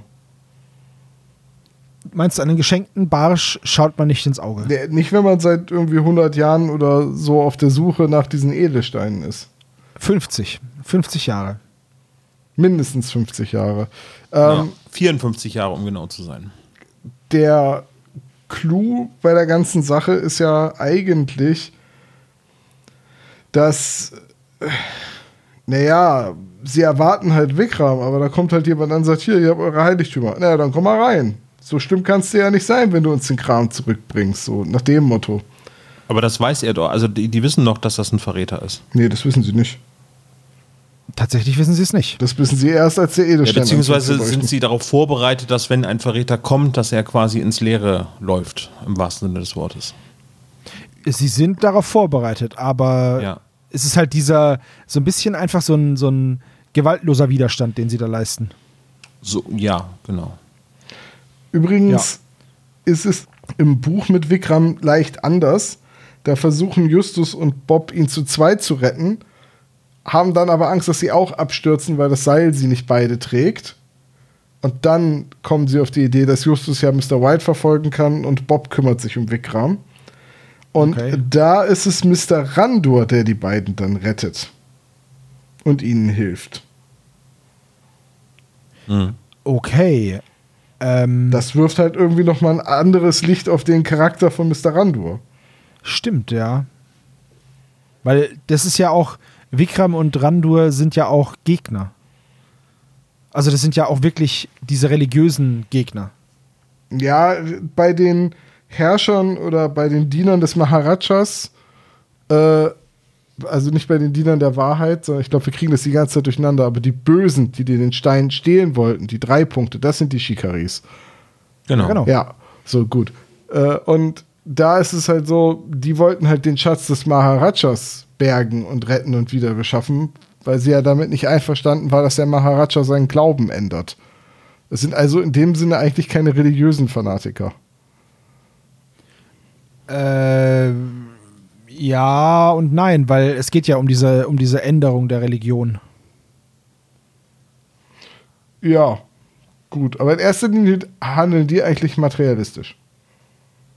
Ja, gut, aber das ist doch immer so bei Religionskrisen. Aber dass ich das jetzt nochmal eben auf die Kette kriege. Bei Randu dachten sie äh, im Fluch des Rubins die ganze Zeit, dass er zum Tempel der Gerechtigkeit gehört, Genau. weil er eben diese Tätowierungen hat. Ja, pass auf. Aber er Randur hat, sich, Randur hat sich vorgestellt als Diener des Tempels der Gerechtigkeit. Richtig. Und er hat diese drei Punkte auf der Stirn. Diese drei Punkte sind aber eigentlich ein Zeichen für die Shikare. Das wissen natürlich die drei Fragezeichen nicht, wie auch. Aber warum hat Vikrat es denn? Vikram hat keine drei Punkte auf der Stirn. Das erfahren wir dann ganz zum Schluss. Aber das Bob hat der sagt doch, dass White. er was gesehen hat, oder? Nein, das hat der White einfach nur angenommen, dass Ach das so, so ja, ist. natürlich. Ja, du hast ja recht. Ja, jetzt weil er ja. die ganze Zeit seine Stirn halt nicht gesehen hat und da hat er wohl gedacht, der ist ja, der White ist sowieso hart paranoid. Der hat ja auch den drei Fragezeichen nichts geglaubt oder Justus, als er, als er ihn gefangen genommen hat, obwohl er ihm die Wahrheit gesagt hat. So, du du kannst machen, was du willst. Der Typ ist einfach total durchgeknallt. Und äh, bei Vikram hat er gesagt, naja gut, okay, das muss ja dann einer von den äh, Shikare sein. Er hat ja fast recht gehabt, es ist halt nur die andere Truppe. So, er wollte trotzdem halt diese, diese Heiligtümer zurückbringen. Aber halt aus anderen Gründen. Also im Endeffekt hat er Mr. White ja hintergangen. So, und naja. So, jetzt sind wir in dem Tempel. Da ist jetzt auch der alte Priester. Und ja, Mr. White geht rein, Justus kommt dazu, wird erwischt. Also der White versucht sich hier die Leute irgendwie vom Leib zu halten mit einer Pistole. Justus will ihn überraschen, wird aber erwischt. Und, Und Mr. dann, White wird jetzt das Herz rausgerissen, ne, während dieses Rituals. Genau, und dann essen alle Affenhirn auf Eis. Falscher Tempel. Richtig. Das ist, der ist halt immer Richtung Süden und dann rechts, ne? genau. Aber da wir ja die ganze Zeit Richtung Norden gegangen sind, ist nicht drin. So, und dann kommt es aber jetzt zu diesem, ja, zu diesem Moment hier, den gibt es ja auch bei Indiana Jones, wo er sich abseilt in diese, in diese Pyramide oder in diese Ausgrabungsstätte und dann mit diesem Stab das Grab findet, ne? Mhm. Sowas haben wir hier jetzt auch. Die Hand deutet, das finde ich aber auch ein sehr cooles Rätsel, beziehungsweise einen sehr coolen Mechanismus, dass die Sonne durch eine Spalte fällt, die Hand einen Schatten wirft und an der gegenüberliegenden Wand ist praktisch dies, die Umgebung aufgezeichnet und der Schatten der Hand deutet dann auf eine Höhle und wenn man dann an der Statue vorbei rausguckt, auf den Hang des Berges gegenüber, sieht man diese Höhle.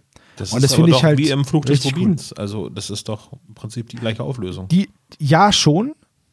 Aber also die, so, die entgegengesetzte Auflösung eigentlich. Ja, aber ich mag halt dieses Tempelzeug. Das erinnert ja, mich halt ja. voll an Indiana Jones. Ja. Wurde das auch hat mir bei, sehr gut gefallen. Äh, hier, wie heißt der? Die Mumie. Nee, ja, bei den, die Mumie kam das vor, aber auch äh, bei äh, hier Illuminati kam das da auch so. Das ja, Beste finde ich eigentlich daran, dass das eine komplett falsche Fährte ist. Das ist halt so. Das ein, ist mega cool, ja, ja. Wir haben uns diesen ausgebufften, sehr klischeebeladenen falschen Pfad ausgedacht. Aber auch der ist schon vor mehreren Generationen. Also das ist schon ziemlich smart, ja. Muss man ja, das Ding sagen. ist halt einfach, du musst halt diese, die, diese, diese falsche Fährte, die muss ja glaubhaft sein. Wenn du es zu leicht machst, dann sagen die, ja, ja, genau. Aber dadurch, dass es halt auch gar nicht so leicht ist und der Berg halt der Berg ohne Wiederkehr ist, auf den das deutet, ähm, ist es halt glaubhaft, weil es nicht zu einfach ist. So, dann haut White ab. Und das aller, ja gut, Moment, jetzt haben wir noch die eine Szene ähm, er setzt das Auge ein und auf einmal entlarvt das magische, äh, das, das, das äh, Auge des Rubins hier. Entlarvt Feuriges White. Auge, genau. Ja. Feuriges Auge, sage ich doch. Entlarvt White als Verräter. Als Verbrecher. So. Genau. Dann haut er ab und Justus ist ein bisschen zerknirscht und dann sagt der, der Priester, der Oberpriester, aber ja, macht dir mal keinen Stress guck mal, du musst die Hand umdrehen und dann geht hier eine Klappe auf und dann zack, tada, Na, das ist der goldene kommt, Pfad. Erst kommen noch Bob und Vikram und Peter. Genau, erst gibt's die, die, die Reunion, hast recht. Dann sagt Peter, Justus ist der Gerechte, dann damit ist er der Auserwählte, muss ja so sein und dann finden sie noch bei Justus dieses Muttermal, das er schon sein ganzes Leben hat, das ihn zum Anführer der Steinmetze macht. Und zack, bekommt er den Stein der Schande umgehängt. umgehängt. Entfernt den Stein der Schande und hängt ihm den Stein der, wie heißt der andere Stein? Der Freude? Stein der Freude? Ich glaube, es ist einfach der Stein der Freude. Ja, ist auf jeden Fall auch ein Riesenklotz. Der ist größer so. als der Stein der Schande. Richtig. so, und dann öffnet sich eine Geheimtür im Sockel der Statue und dann führen goldene Treppen in einen weiteren Tempel. Das war nämlich nur der Vorraum. Und da unten ist jetzt auch der Schatz des Maharaja. Und der besteht anscheinend aus dieser riesigen vergoldeten Statue und den goldenen Treppenstufen. Und die kann man ja nicht mitnehmen. Und deswegen ist es voll smart, dass man diesen Tempel daraus gebaut hat, aus dem Schatz. Ja. Was ja, müssen das für ganz krasse Mechanismen sein, wenn das goldene Stufen sind? Halleluja, wie schwer die sind. Ja, es sind vergoldete Stufen. Ach so, meinst du so mit Blattgold, das haben sie einfach so rübergebügelt mit dem Bügeleisen? Ja. rübergebügelt vor allem. Das ist so genau macht man das, das doch, ne? Ja, ja, man, das ist wie so ein Bügelbildchen. Du, du hast doch keine auf. Ahnung als Uhrmacher. Was weiß ich schon. Ja, eben. Ja, und dann ja, im Prinzip war es das denn schon, weil Randur, also im Off passiert das im Prinzip so gefühlt, Randur läuft mit White zusammen in Richtung anderem Tempel. Das unterscheidet sich genau. ja eben vollständig vom, vom Buch. Und ähm, wie, wie heißt der Berg? Oder wie Berg ohne, der Berg ohne Wiederkehr. Ja. Und ich finde es auch, Vikram sagt es dann auch so bedeutungsschwer einfach, dass er sagt, ähm, weil, weil Bob dann irgendwie fragt, ja, was ist denn, wenn die wiederkommen? Und dann sagt Randur, äh, dann sagt Vikram, die kommen nicht zurück, das ist der Berg ohne Wiederkehr. Und außerdem so, sind das die letzten zwei Seiten im Buch. Genau. Richtig, jetzt ist keine Zeit mehr jetzt. die bleiben jetzt weg. Und ja. äh, tja, dann verabschieden sie sich. Und dann kommt Troll Peter. Und dann kommt, das habe ich auch aufgeschrieben, Peter trollt alle mit dem Laserpointer. Mega cool.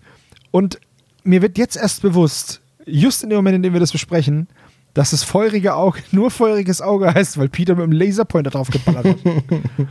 Sonst wäre es einfach nur das Auge. Gut, vielleicht ist es auch der Name dieses Edelsteins, aber mein Gott, wer wird da schon? Ja, aber weißt du? Aber jetzt Ja, ja, wisst ihr, warum diese Szene mit dem Laserpointer in der Mine ganz am Anfang wichtig war. Ja, Und was war für die ganze Handlung nicht wichtig? Die Mine. alles drumherum. Und dann endet dieser sehr, sehr, sehr, sehr lange Fall damit, dass Justus verwirrt ist, Peter sich einen Ast freut und Bob nichts verrät und die drei In wieder zurück, ins, Ach so. zurück ins Tal absteigen. Ja. Dann traue ich mich gar nicht zu fragen, wie denn euer Fazit ist. Wer möchte anfangen? Ah, lass mal Sebo anfangen. Ha, ja, Sebo fängt an. Hm. Wir machen das Sandwich-mäßig. Scheibe Brot, Aber- oh, Wurst, warte mal eben, Scheibe äh, Brot. Bevor Idiot Sandwich. Gibt es noch ein Aber im Buch? Nee, ne? Das machst du im Fazit. Äh, viel ist es jetzt wirklich nicht mehr. Also das Ende ist sogar haargenau so. Da, ist, okay. ni da ist nichts geändert. So wie finde ich den Fall? Ähm, ha, das ist schwierig. Der ist nicht schlecht. Es ist sehr viel Reminiszenz an die vorangegangenen 199 Folgen und da halt ganz speziell äh, die Folge Fluch des Rubins, ist ja klar. Es ist halt ein Feiern der drei Fragezeichen und all dessen, was sie groß gemacht hat, würde ich sagen. Der Fall ist, er hat seine Längen. Also zumindest im Hörspiel. Und wir haben jetzt auch gehört, dass im Buch noch andere Sachen drin sind, die ich auch witzig gefunden hätte fürs Hörspiel. Nach welchen Kriterien da aussortiert wird, weiß ich nicht. Weil ich finde, dass einige Szenen hätten gekürzt werden können. Beispielsweise dieses, diese Shenanigans da auf dieser Insel, dieses ständige Ausbrechen und wieder eingesperrt werden. Das fand ich unnötig lang. Das habe ich aber auch bei diesem Abschnitt schon gesagt, als wir darüber gesprochen haben. Indien kam ein bisschen zu kurz. Ich hätte mir mehr gewünscht von diesem, ja, ich hätte mir einfach mehr Indien gewünscht, weil das in diesen Bergen, wie gesagt, das hätte auch beim Volk der Winde sein können oder halt irgendwo in den Rockies. Das wäre jetzt von der Stimmung her, macht es keinen Unterschied, außer dass eben dieser Priester als einziger so ein bisschen indisch halt spricht und mit indischem Akzent. Aber ich hätte mir gerne noch ein bisschen was in Pleshiva gewünscht. Einfach mehr Stimmung, mehr indische Stimmung, weil dieses Land ja so viel zu bieten hat und einfach so aufregend ist. Das hätte ich gerne auch in dem Hörspiel gehabt. War jetzt leider nicht so. Alles in allem ist der Fall, ja, er ist halt lang. Das hätte, hätte auch kürzer klappen können. Mir ist aber klar, dass die Länge, die war ja Absicht. Es ist ja die 200. Folge. Ich hätte mir, ich hätte, ich persönlich hätte wahrscheinlich aber ein paar andere Sachen in, in den Mittelpunkt der Hörspiele gestellt, als das, was es dann schlussendlich geworden ist. Ich finde den Fall aber nicht schlecht. Ähm, die Erwartungen sind natürlich immer groß, wenn man so eine, so eine Riesenfolge vor sich hat und auch gerade die 200. Wir werden wahrscheinlich nicht mehr so ein rundes Jubiläum feiern können mit den drei Fragezeichen. Deswegen ist das hier schon so das Aushängeschild. Ähm, deswegen sind die Erwartungen natürlich auch hoch. Die wurden jetzt nicht enttäuscht, aber es ist jetzt auch nicht eine Folge, die ich jetzt äh, immer und immer wieder hören muss. Das ist eine gute Folge, aber halt nicht herausragend in meinen Augen. Dafür hat sie zu viele Längen. Okay. Ich glaube, das war mein Fazit. Oder willst du, soll ich? Ich kann gerne nochmal machen, denn seid ihr heute mal das letzte Fazit äh, gegönnt. Ich hatte ja schon gesagt, äh, dass ich noch eine, eine Idee hätte für diese Folge, aber erst einmal als Fazit. Ähm, die, es ist sehr lang, das Hörspiel. Das äh, lässt sich auf jeden Fall sagen und ähm, wenn man das so gehört hat, sind äh, einige Stellen, die ich im Buch damals gelesen habe, die ich hätte mir gewünscht im Hörspiel, sind leider rausgeflogen. Warum auch immer. Also da hast du eben schon das Richtige äh, herausgearbeitet, nämlich ähm, ähm, Shaw und äh, Bobs Vater wären genau äh, die richtigen Personen gewesen, die ich hätte in diesem Hörspiel sehr gefeiert, die ich sehr gefeiert hätte. Äh, gute Geschichte im Buch. Äh, Hörspielumsetzung hat, würde ich sagen, einige Mängel, ähm, was, was äh, diese epische Wei äh, Reichweite dieses ähm, 200. Bands der drei Fragezeichen so ausgemacht hätte. Und ähm, ja, das, äh, als ich damals das Buch gelesen habe, hat es, äh, gab es wirklich so diesen Wow-Moment, als ich dann auch äh, mitgekriegt habe, dass Swings äh, hinter der ganzen Sache ähm, steckt. Das war grandios eingeführt irgendwie und kam total unerwartet im Buch. Ähm, dass er nicht nur Bezug genommen hat eben auf, auf äh, einer seiner Lieblingsgeschichten aus von den Klassikern von Robert Arthur, sondern auch, dass äh, jetzt sein, sein erster Dreiteiler nochmal aufgegriffen wird. Das ist ein genialer Schachzug. Ähm, der Indien-Teil ist wirklich im Hörspiel viel zu kurz geraten. Ich glaube, ist es das ganze dritte Buch, was in Indien spielt? Ich kann es nicht mehr genau sagen. Hm, nee, so viel ist es nicht. Nee, aber auf jeden Fall, äh, er hätte auf jeden Fall größer sein können. Und ähm, ich mag aber das Hörspiel. Äh, ist es aber eben noch nicht das Beste, es ist nicht der beste Dreiteiler, den wir äh, von den drei Fragezeichen bisher gehört haben. So. Und ähm, meine These wäre, äh, ihr erinnert euch an die elendige Hob äh, Hobbit-Trilogie, wo wir jetzt nochmal über Eckhard Dux und so weiter sprechen. Ha, ich ähm, finde die nicht, ich finde die nicht schlecht, das, ja, aber ja. Ja, ja, die ist nicht schlecht, aber sie ist halt unfassbar in die Länge gezogen. Ne? Der Hobbit ist ein kurzes Buch, Herr der Ringe ist irgendwie episch in, in drei Filmen äh, gestaltet und äh, hat auch diese Länge verdient. Der Hobbit hat eine vergleichbare Laufzeit. Vielleicht ein bisschen mhm. weniger, aber das Buch ist quasi nur ein Viertel von Herr der Ringe. Und es gibt einen Hobbit-Cut, wo quasi alles, was an Fluff und Simarillion und hast du nicht gesehen, dazu erzählt worden ist, rausgenommen worden ist und äh, dass es sich das auf die reine Handlung vom Hobbit-Buch bezieht. Und dieser Cut, der dauert irgendwie zweieinhalb Stunden und beinhaltet eben die ganze Hobbit-Geschichte eben auf das Wesentliche runtergekürzt. Ich würde behaupten, als Hörspielumsetzung, und das soll jetzt das Werk von André Marx in der Länge und Ausführlichkeit nicht schmälern, aber in der Hörspielumsetzung hätte es auch eine CD sein können, wo im Prinzip nur äh, das Ganze eingeführt wird, dass ähm, Solomon Charles sagt, dass eben ein Artefakt geklaut worden ist von ihm und das hat etwas mit Horatio zu tun. Dwiggins hätte vielleicht nochmal auftauchen können und dann hätte man sagen können, dass jemand namens Mr. White auf dem, äh, den ganzen Sache auf der Spur ist. Und dann hätte man relativ nach fünf bis zehn Minuten den Sprung nach Indien wagen können und hätte nur diesen Teil in Indien erklären müssen. Und das wäre die komplette Handlung gewesen, um das alles darzustellen, was wichtig wäre in diesem Hörspiel. Mhm. Das ist so mein Gedanke, so dass man sagt, ah, es ist sehr viel Fluff drin. Einige Fluff-Sachen habe ich mir anders vorgestellt oder hätten andere Fluff-Szenen sein können, die im Buch vorgekommen sind. Und äh, die Essenz passiert eigentlich in Teil D und da kommt es relativ kurz alles nur zur Sprache. Ja. Das ist so mein Eindruck von dieser Geschichte. Ja, kann ich sogar komplett nachvollziehen. Ähm, ja, ich, ich mag die, den Fall per se. Ich mag den Fluch des Rubins, also ich mag Toteninsel. Toteninsel damals mit den Atombomben war mir ein bisschen zu viel Grandeur. Und jetzt denke ich mir hier an der Stelle, ach, wäre schön, wenn sie mehr Zeit in Indien verbringen würden und diese große Reise, dieses Besondere, was ja in der Jubiläumsfolge auch mal seinen Platz hat, einfach ein bisschen mehr ausgespielt werden würde. Und das ist im Buch ganz gut in der Balance. Ich finde den ganzen Teil, Justus ist entführt worden und dann hört man die ganze Geschichte nochmal aus Justus Sicht im, im Hörspiel. Das ist zu lang das zieht sich. Und das heißt, so diesen A-Teil und den D-Teil finde ich total gut. Und so in der Mitte ist das Hörspiel ein bisschen langatmig. Und ich habe es zur, zum Erscheinen damals einmal gehört. Ich habe es jetzt zur Vorbereitung mehrfach gehört. Und es ist aber mit den Jubiläumsfolgen, weil die so lang sind, immer so, dass ich dann sage, jetzt brauche ich erstmal ein bisschen Zeit, um das wegzulassen. Äh, also um darüber wieder hinwegzukommen, be bevor ich da äh, mal wieder zugreife. Mhm ich finde persönlich den Bösewicht mit Mr. White gut, weil es endlich mal so ein richtig skrupelloser Bösewicht ist. Dass der als Mitglied von Sphinx in dieser eher skrupellosen Organisation aus Grabräubern ist, finde ich auch total passend. Ähm, dass Helena und Bruce irgendwann verhaftet werden und er quasi ohne seine Handlanger auskommen muss, finde ich auch ganz cool.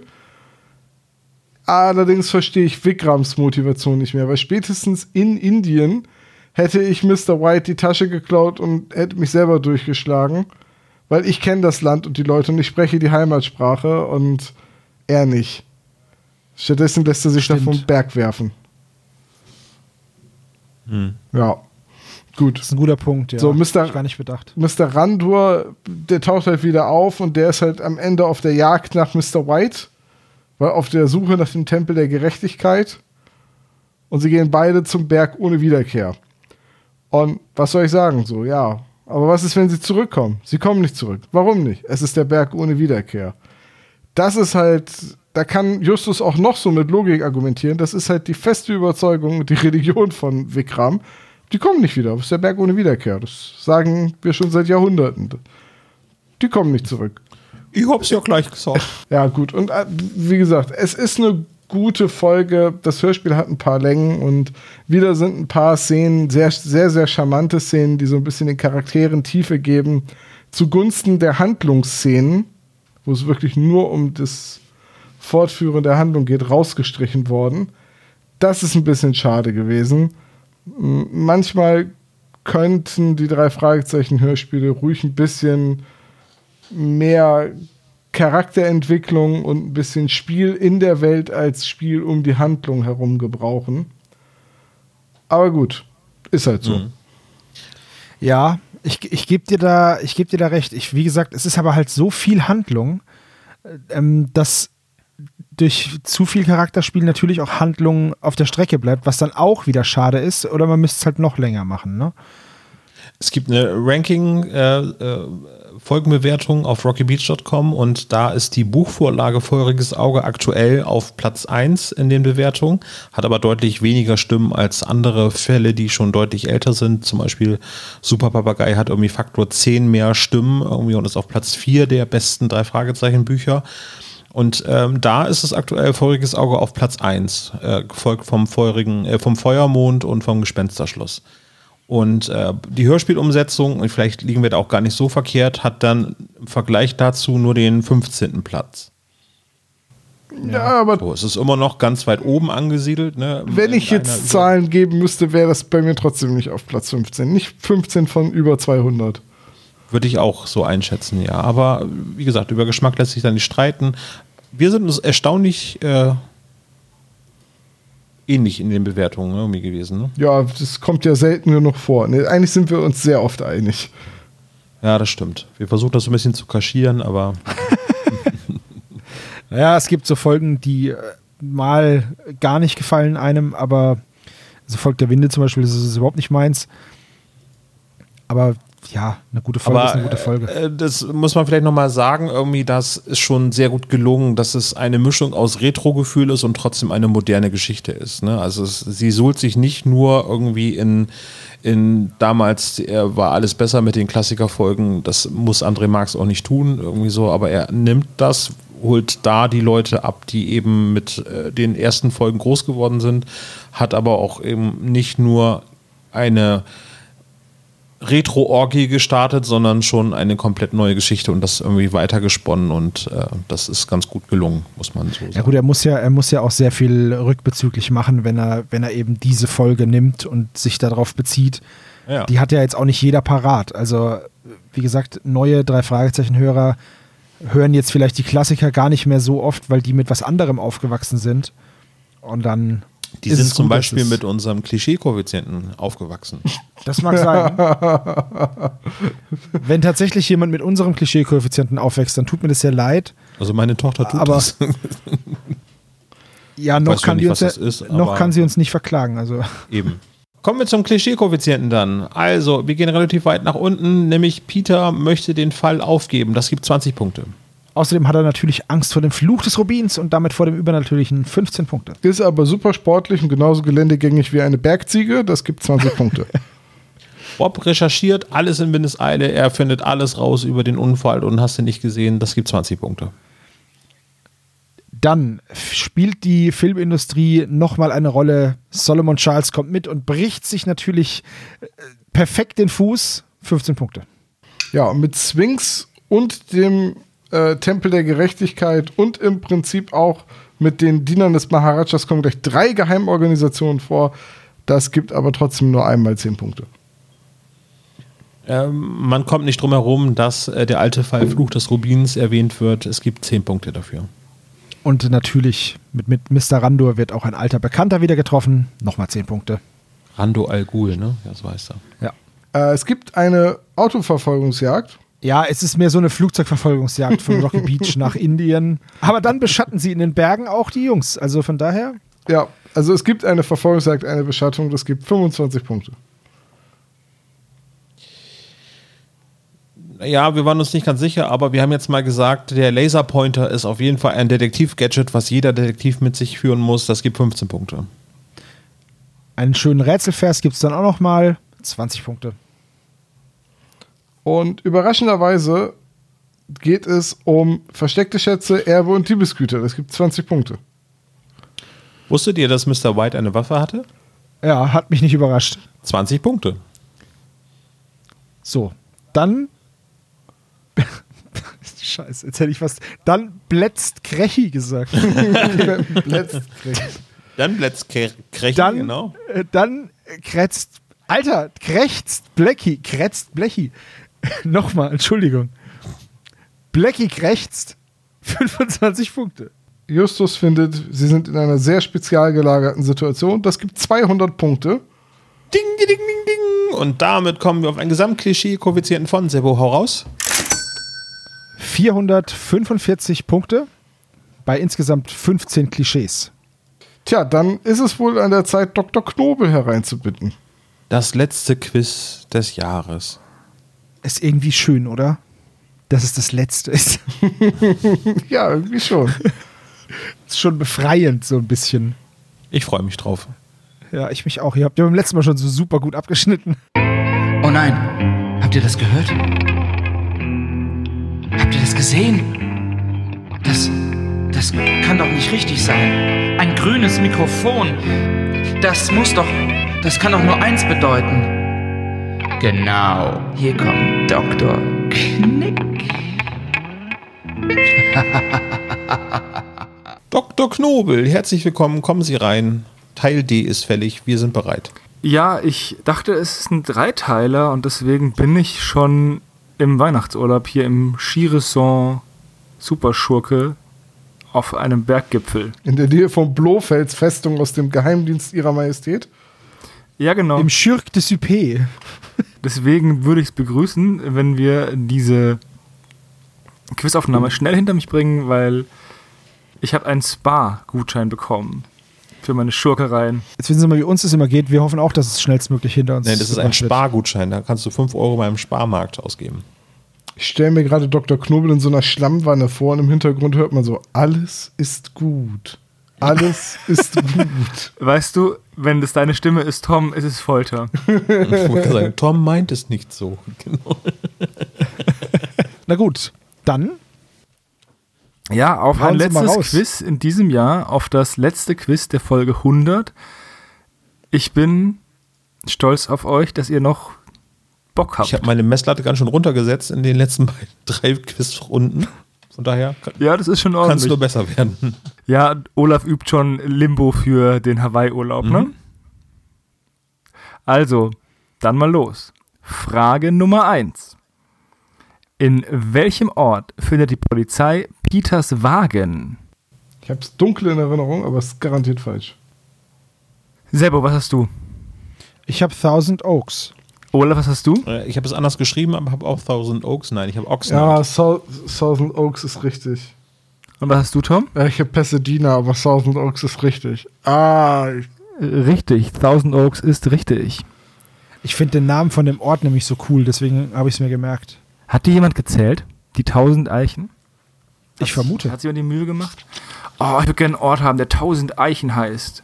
Aber hier sind nur 999. Entweder weiterziehen oder eine pflanzen. Weiterziehen. Frage Nummer zwei. Welche Farbe hat das Gewand des Priesters im Tempel der Gerechtigkeit? Es sind zwei Farben. So fair bin ich. Ist ja Weihnachten. Streng genommen nicht mehr, aber na gut. kein Plan. Ich wusste, dass diese Frage kommt, weil es wurde doch schon mal nach einem Gewand gefragt. Bei der Inka-Mumie. Ja. Wir haben eine richtige Antwort und zwei Antworten, die sich gleichen. Der Weihnachtsmann? Hat Olaf auch rot und weiß Ja. ich habe gedacht, das ist bestimmt der Weihnachtsmann. Die richtige Antwort ist rot und gelb und das hat Sebastian, der anscheinend seinen Weihnachtsurlaub genutzt hat, um die Folge aufmerksam zu hören, während die anderen beiden nur Lebkuchen gefressen Das haben. stimmt, ja. Ich habe genug Lebkuchen für den Rest meines Lebens gegessen in den letzten zwei Jahren, deswegen habe ich jetzt Zeit zum Lernen. Nachdem die Farbenfrage so schön bunt war, eine weitere Farbenfrage. Welche Farbe hat der Wagen, mit dem Mr. Randur verunglückt? Olaf, was für Antwort hast du? Ich habe Silber, also ich weiß, dass es ein Bentley war, aber ich kann, ich würde behaupten, dass der Silber war. Tom, was hast du? Das ist ein cremefarbener Bentley. Selber, was hast du? Tom hat recht, cremefarbener Band. Silber ist ja quasi cremefarben. Also Klar. wenn du was anderes hast, was cremefarben ist und es reflektiert dann in dem Silber, dann ist der. Ist ja auch die Farbe der Medaillen bei Olympia. Ja, Gold, Creme und Bronze. Gold, Creme, Bronze. Aber jetzt kommen zwei äh, Halbwissen, Halbschätzfragen für euch. Ja, Olafs Fragen, okay. Ja, die erste, würde ich sagen, ist noch eine Frage, die man sich vielleicht denken kann mit einer guten Allgemeinbildung. Die drei Fragezeichen müssen sich beeilen und reisen auch durch die Zeit. Zeitreisengeschichten liebt der Sebastian, deswegen habe ich die Frage rausgesucht. Wie viele Stunden liegt Indien vor Kalifornien? Boah. Ich schätze jetzt einfach mal. Wie viele Stunden oder wie viele Minuten? Wie viele Stunden? Wie viel, Olaf, wie viel Zehntelsekunden? Ich dachte, das war so eine Fangfrage. Nicht, dass ich jetzt irgendwie sage, hier fünf Stunden und dann, ja, aber fünf Minuten ist falsch. Irgendwie so. Hä? Aber okay. Nochmal schnell googeln. Nee. Ich habe meine Antwort schon geschrieben, aber ich google jetzt tatsächlich mal. Also, wir haben 17 Stunden laut Sebastian, wir haben 15 Stunden laut Olaf und wir haben 13 Stunden laut Tom. Und es sind 13,5 Stunden. Da ist eine halbe Ja. Stunde Versatz drin? 13, 13, um genau zu sein, äh, ja, 13 Stunden 30 Minuten. Tatsächlich äh, hat Indien, ist Indien 10 Stunden vor, vor Washington DC, 10,5. Ich habe halt mit 17 voll, voll drüber geschossen, aber ich dachte halt, naja, wir haben ja, wie viele Stunden haben wir? Acht, oder? Ich, das habe ich geschätzt. Also ich habe Ostküste USA, so Washington, New York. Sechs Stunden. Ich weiß halt Madison, Wisconsin ziemlich genau. Woher das wohl kommt? Das sind sieben Stunden. Dann drei Stunden bis zur, Ostkü äh, bis zur Westküste. Dann sind wir bei zehn. Und dann habe ich überlegt, wie viele Stunden sind es dann von hier noch bis Indien? Und irgendwie, wenn ich jetzt drüber nachdenke, hätte ich nicht 13 genommen, sondern eher 15. Aber 13 scheint ja richtig zu sein. Und der 13 stimmt, aber ich dachte mir halt, naja, das sind bestimmt sieben Stunden, sechs, sieben Stunden. Nee, das ist nicht so viel. Aber das sind, das ist, dass das aber nur so wenige Stunden sind, das hätte ich jetzt nicht gedacht. Ja, gut, krass. Okay, cool. Es freut mich, dass ich euch bereichern konnte. Aber warum eine halbe Frage. Stunde? Warum gibt es denn eine halbe Stunde Versatz? Das macht, irritiert mich so ein bisschen. Ich dachte, die Zeitzonen äh, wären immer gerade Stunden, also ganze Stunden. Offensichtlich nicht. Das, offensichtlich hast du recht, ja. Ich habe noch eine Zeitreisefrage. Boah. Das sind die besten. Liebe ich. Das sind die- Und zwar, wie viele Tage liegen zwischen der Buchveröffentlichung von Fluch des Rubins und der Buchveröffentlichung von Feuriges Auge? Wie viele Tage? Jetzt wird es aber Tage. Wie viele Tage? Deutsch oder Jetzt blamier ich Englisch? mich wieder. Deutsche Tage und 24 Stunden.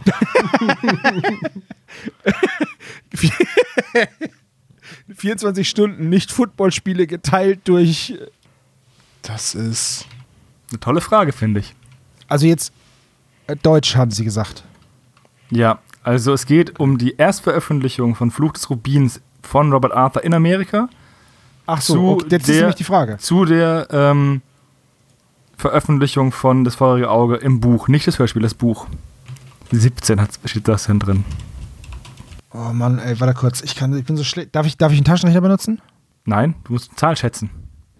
Ja, toll. Tom kann aber voll gut im Kopf rechnen. Nee, kann er nicht. Ich nicht. Sebastian, die letzte Antwort des Jahres ist deine Antwort, die fehlt.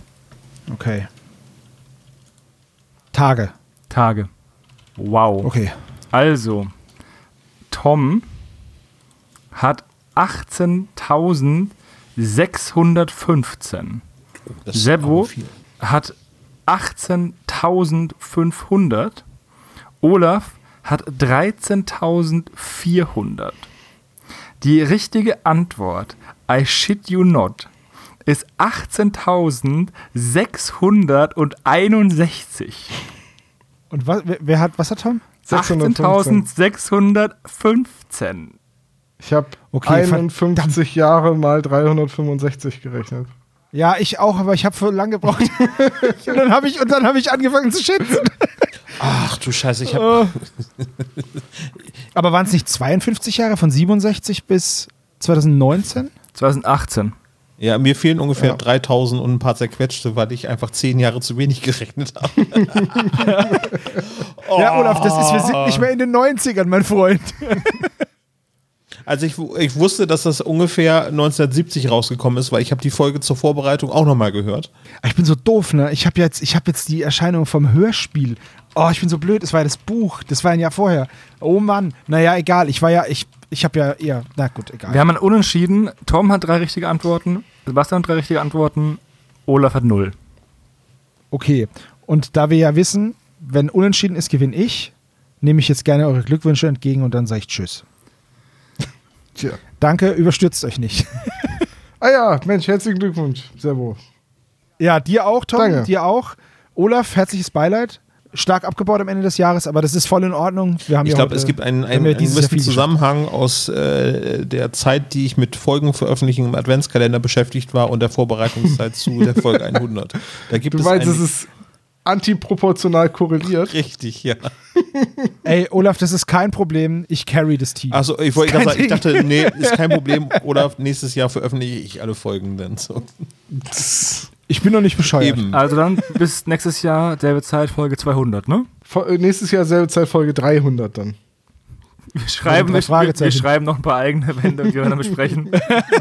Wir müssen einfach das nächste Jahr an Rocky Beach verbringen und dann äh, wird wahrscheinlich hier innerhalb Deutschlands schon Band 300 erschienen sein. Das kann schon sein. Ja, oder wir fahren für die nächste Folge direkt nach Rocky Beach und machen einen Livestream Das könnte auch sein. aus Rocky Der Beach. Rede, kurzer sinnlos. Was war das denn? Liebe Spezies, das war der SSP Folge 100 in allen vier Teilen. Ich bin so froh, dass ich das jetzt sagen durfte. Und wir hoffen wirklich sehr, dass beim nächsten Jubiläum die Möglichkeit besteht, euch alle wieder live zu sehen und das Ganze wieder auf einer Bühne zu veranstalten. Das wünschen wir uns, das wünscht ihr euch. Wir hoffen, dass euch dieser Adventskalender ein bisschen dafür entschädigt hat, dass wir unsere 100. Folge nicht live machen konnten und dass ihr alle damit Spaß hattet. Vielen Dank, dass ihr uns dieses Jahr über so die Treue gehalten habt und den Adventskalender so abgefeiert habt. Äh, danke, Jungs, für dieses wunderbar kollegiale Aufnahmeverhältnis, das wir pflegen. Ich wollte gerade sagen, Freunde, irgendwie die 100 Folgen hätten besser nicht sein können. Ja, Das hat unheimlich stimmt. Spaß gemacht. Hat Spaß gemacht. What a ride. Lass uns weitermachen Fünf einfach. Jahre. Ne? Also, Jetzt sofort. Wir machen jetzt sofort den Karpatenhund. Ich sag mal so, ähm, die Vertragsverhandlungen laufen. Wenn ich entsprechend bezahlt werde, dann werde ich auch weiterhin bei diesen beiden Dullis mitmachen. Nein, Quatsch. du hast von meinem Okay, Anwalt. Also es war ne? sehr, sehr schön. Er sagt meinem Richtig. Agenten, er soll deinen Agenten anrufen. Richtig. Wir reden nur vor dem Mikrofon miteinander. Im Privaten schweigen wir uns an wie das A-Team. Und nur falls ihr euch fragt, wer wer ist, ich bin Hannibal Smith. Okay. Du bist der Van. Ich bin der Fan. ich bin dieses eine Ich Maschine. weiß nicht, wer ich bin, aber ich habe Angst vorm Fliegen. So. Ich will sagen, das nächste Jubiläum ist der 100. Auftritt von Dr. Knobel, Folge 116. Oha, so lange, Ja, aber ist das überhaupt erstrebenswert und so feiernswert? lange schleifen wir die schon mit durch hier. Oh mein Gott. Die Spezies können das gerne in die Kommentare schreiben, wenn sie da eine Jubiläumsfolge zu haben wollen. Ich vertraue darauf. Der lange Rede, wieder kurzer Sinn. Das war Folge 100. Vielen Dank fürs Zuhören. Habt noch einen schönen Tag, Resttag, Restjahr. Oder ihr hört diese Folge im nächsten Jahr, wie es euch gerade beliebt. Und ansonsten geht es hier in ein paar Tagen weiter mit unserer Jahresendfolge, wo wir einfach mal nur plauschen. Machen wir sonst nie. So sieht's aus. Macht's gut. Ciao. Bis dann. Ciao. Ciao. Tschüssi.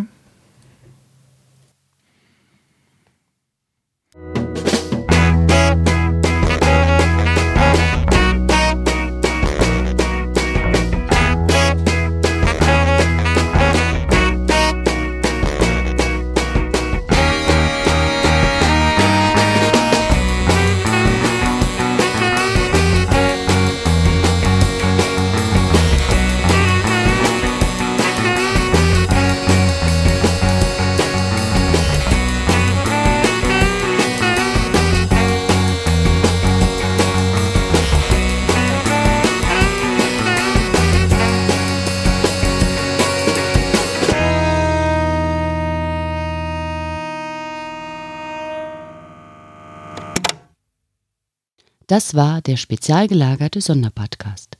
Ihr könnt die Jungs unterstützen über patreon.com slash spezialgelagert oder über paypal.me slash spezialgelagert. Der SSP bedankt sich recht herzlich bei Dr. Orgel für das tolle Intro und der Station Voice Heinz Kreinbaum. Der SSP ist ein Hobbyprojekt und steht in keinem Zusammenhang mit Kosmos oder Europa.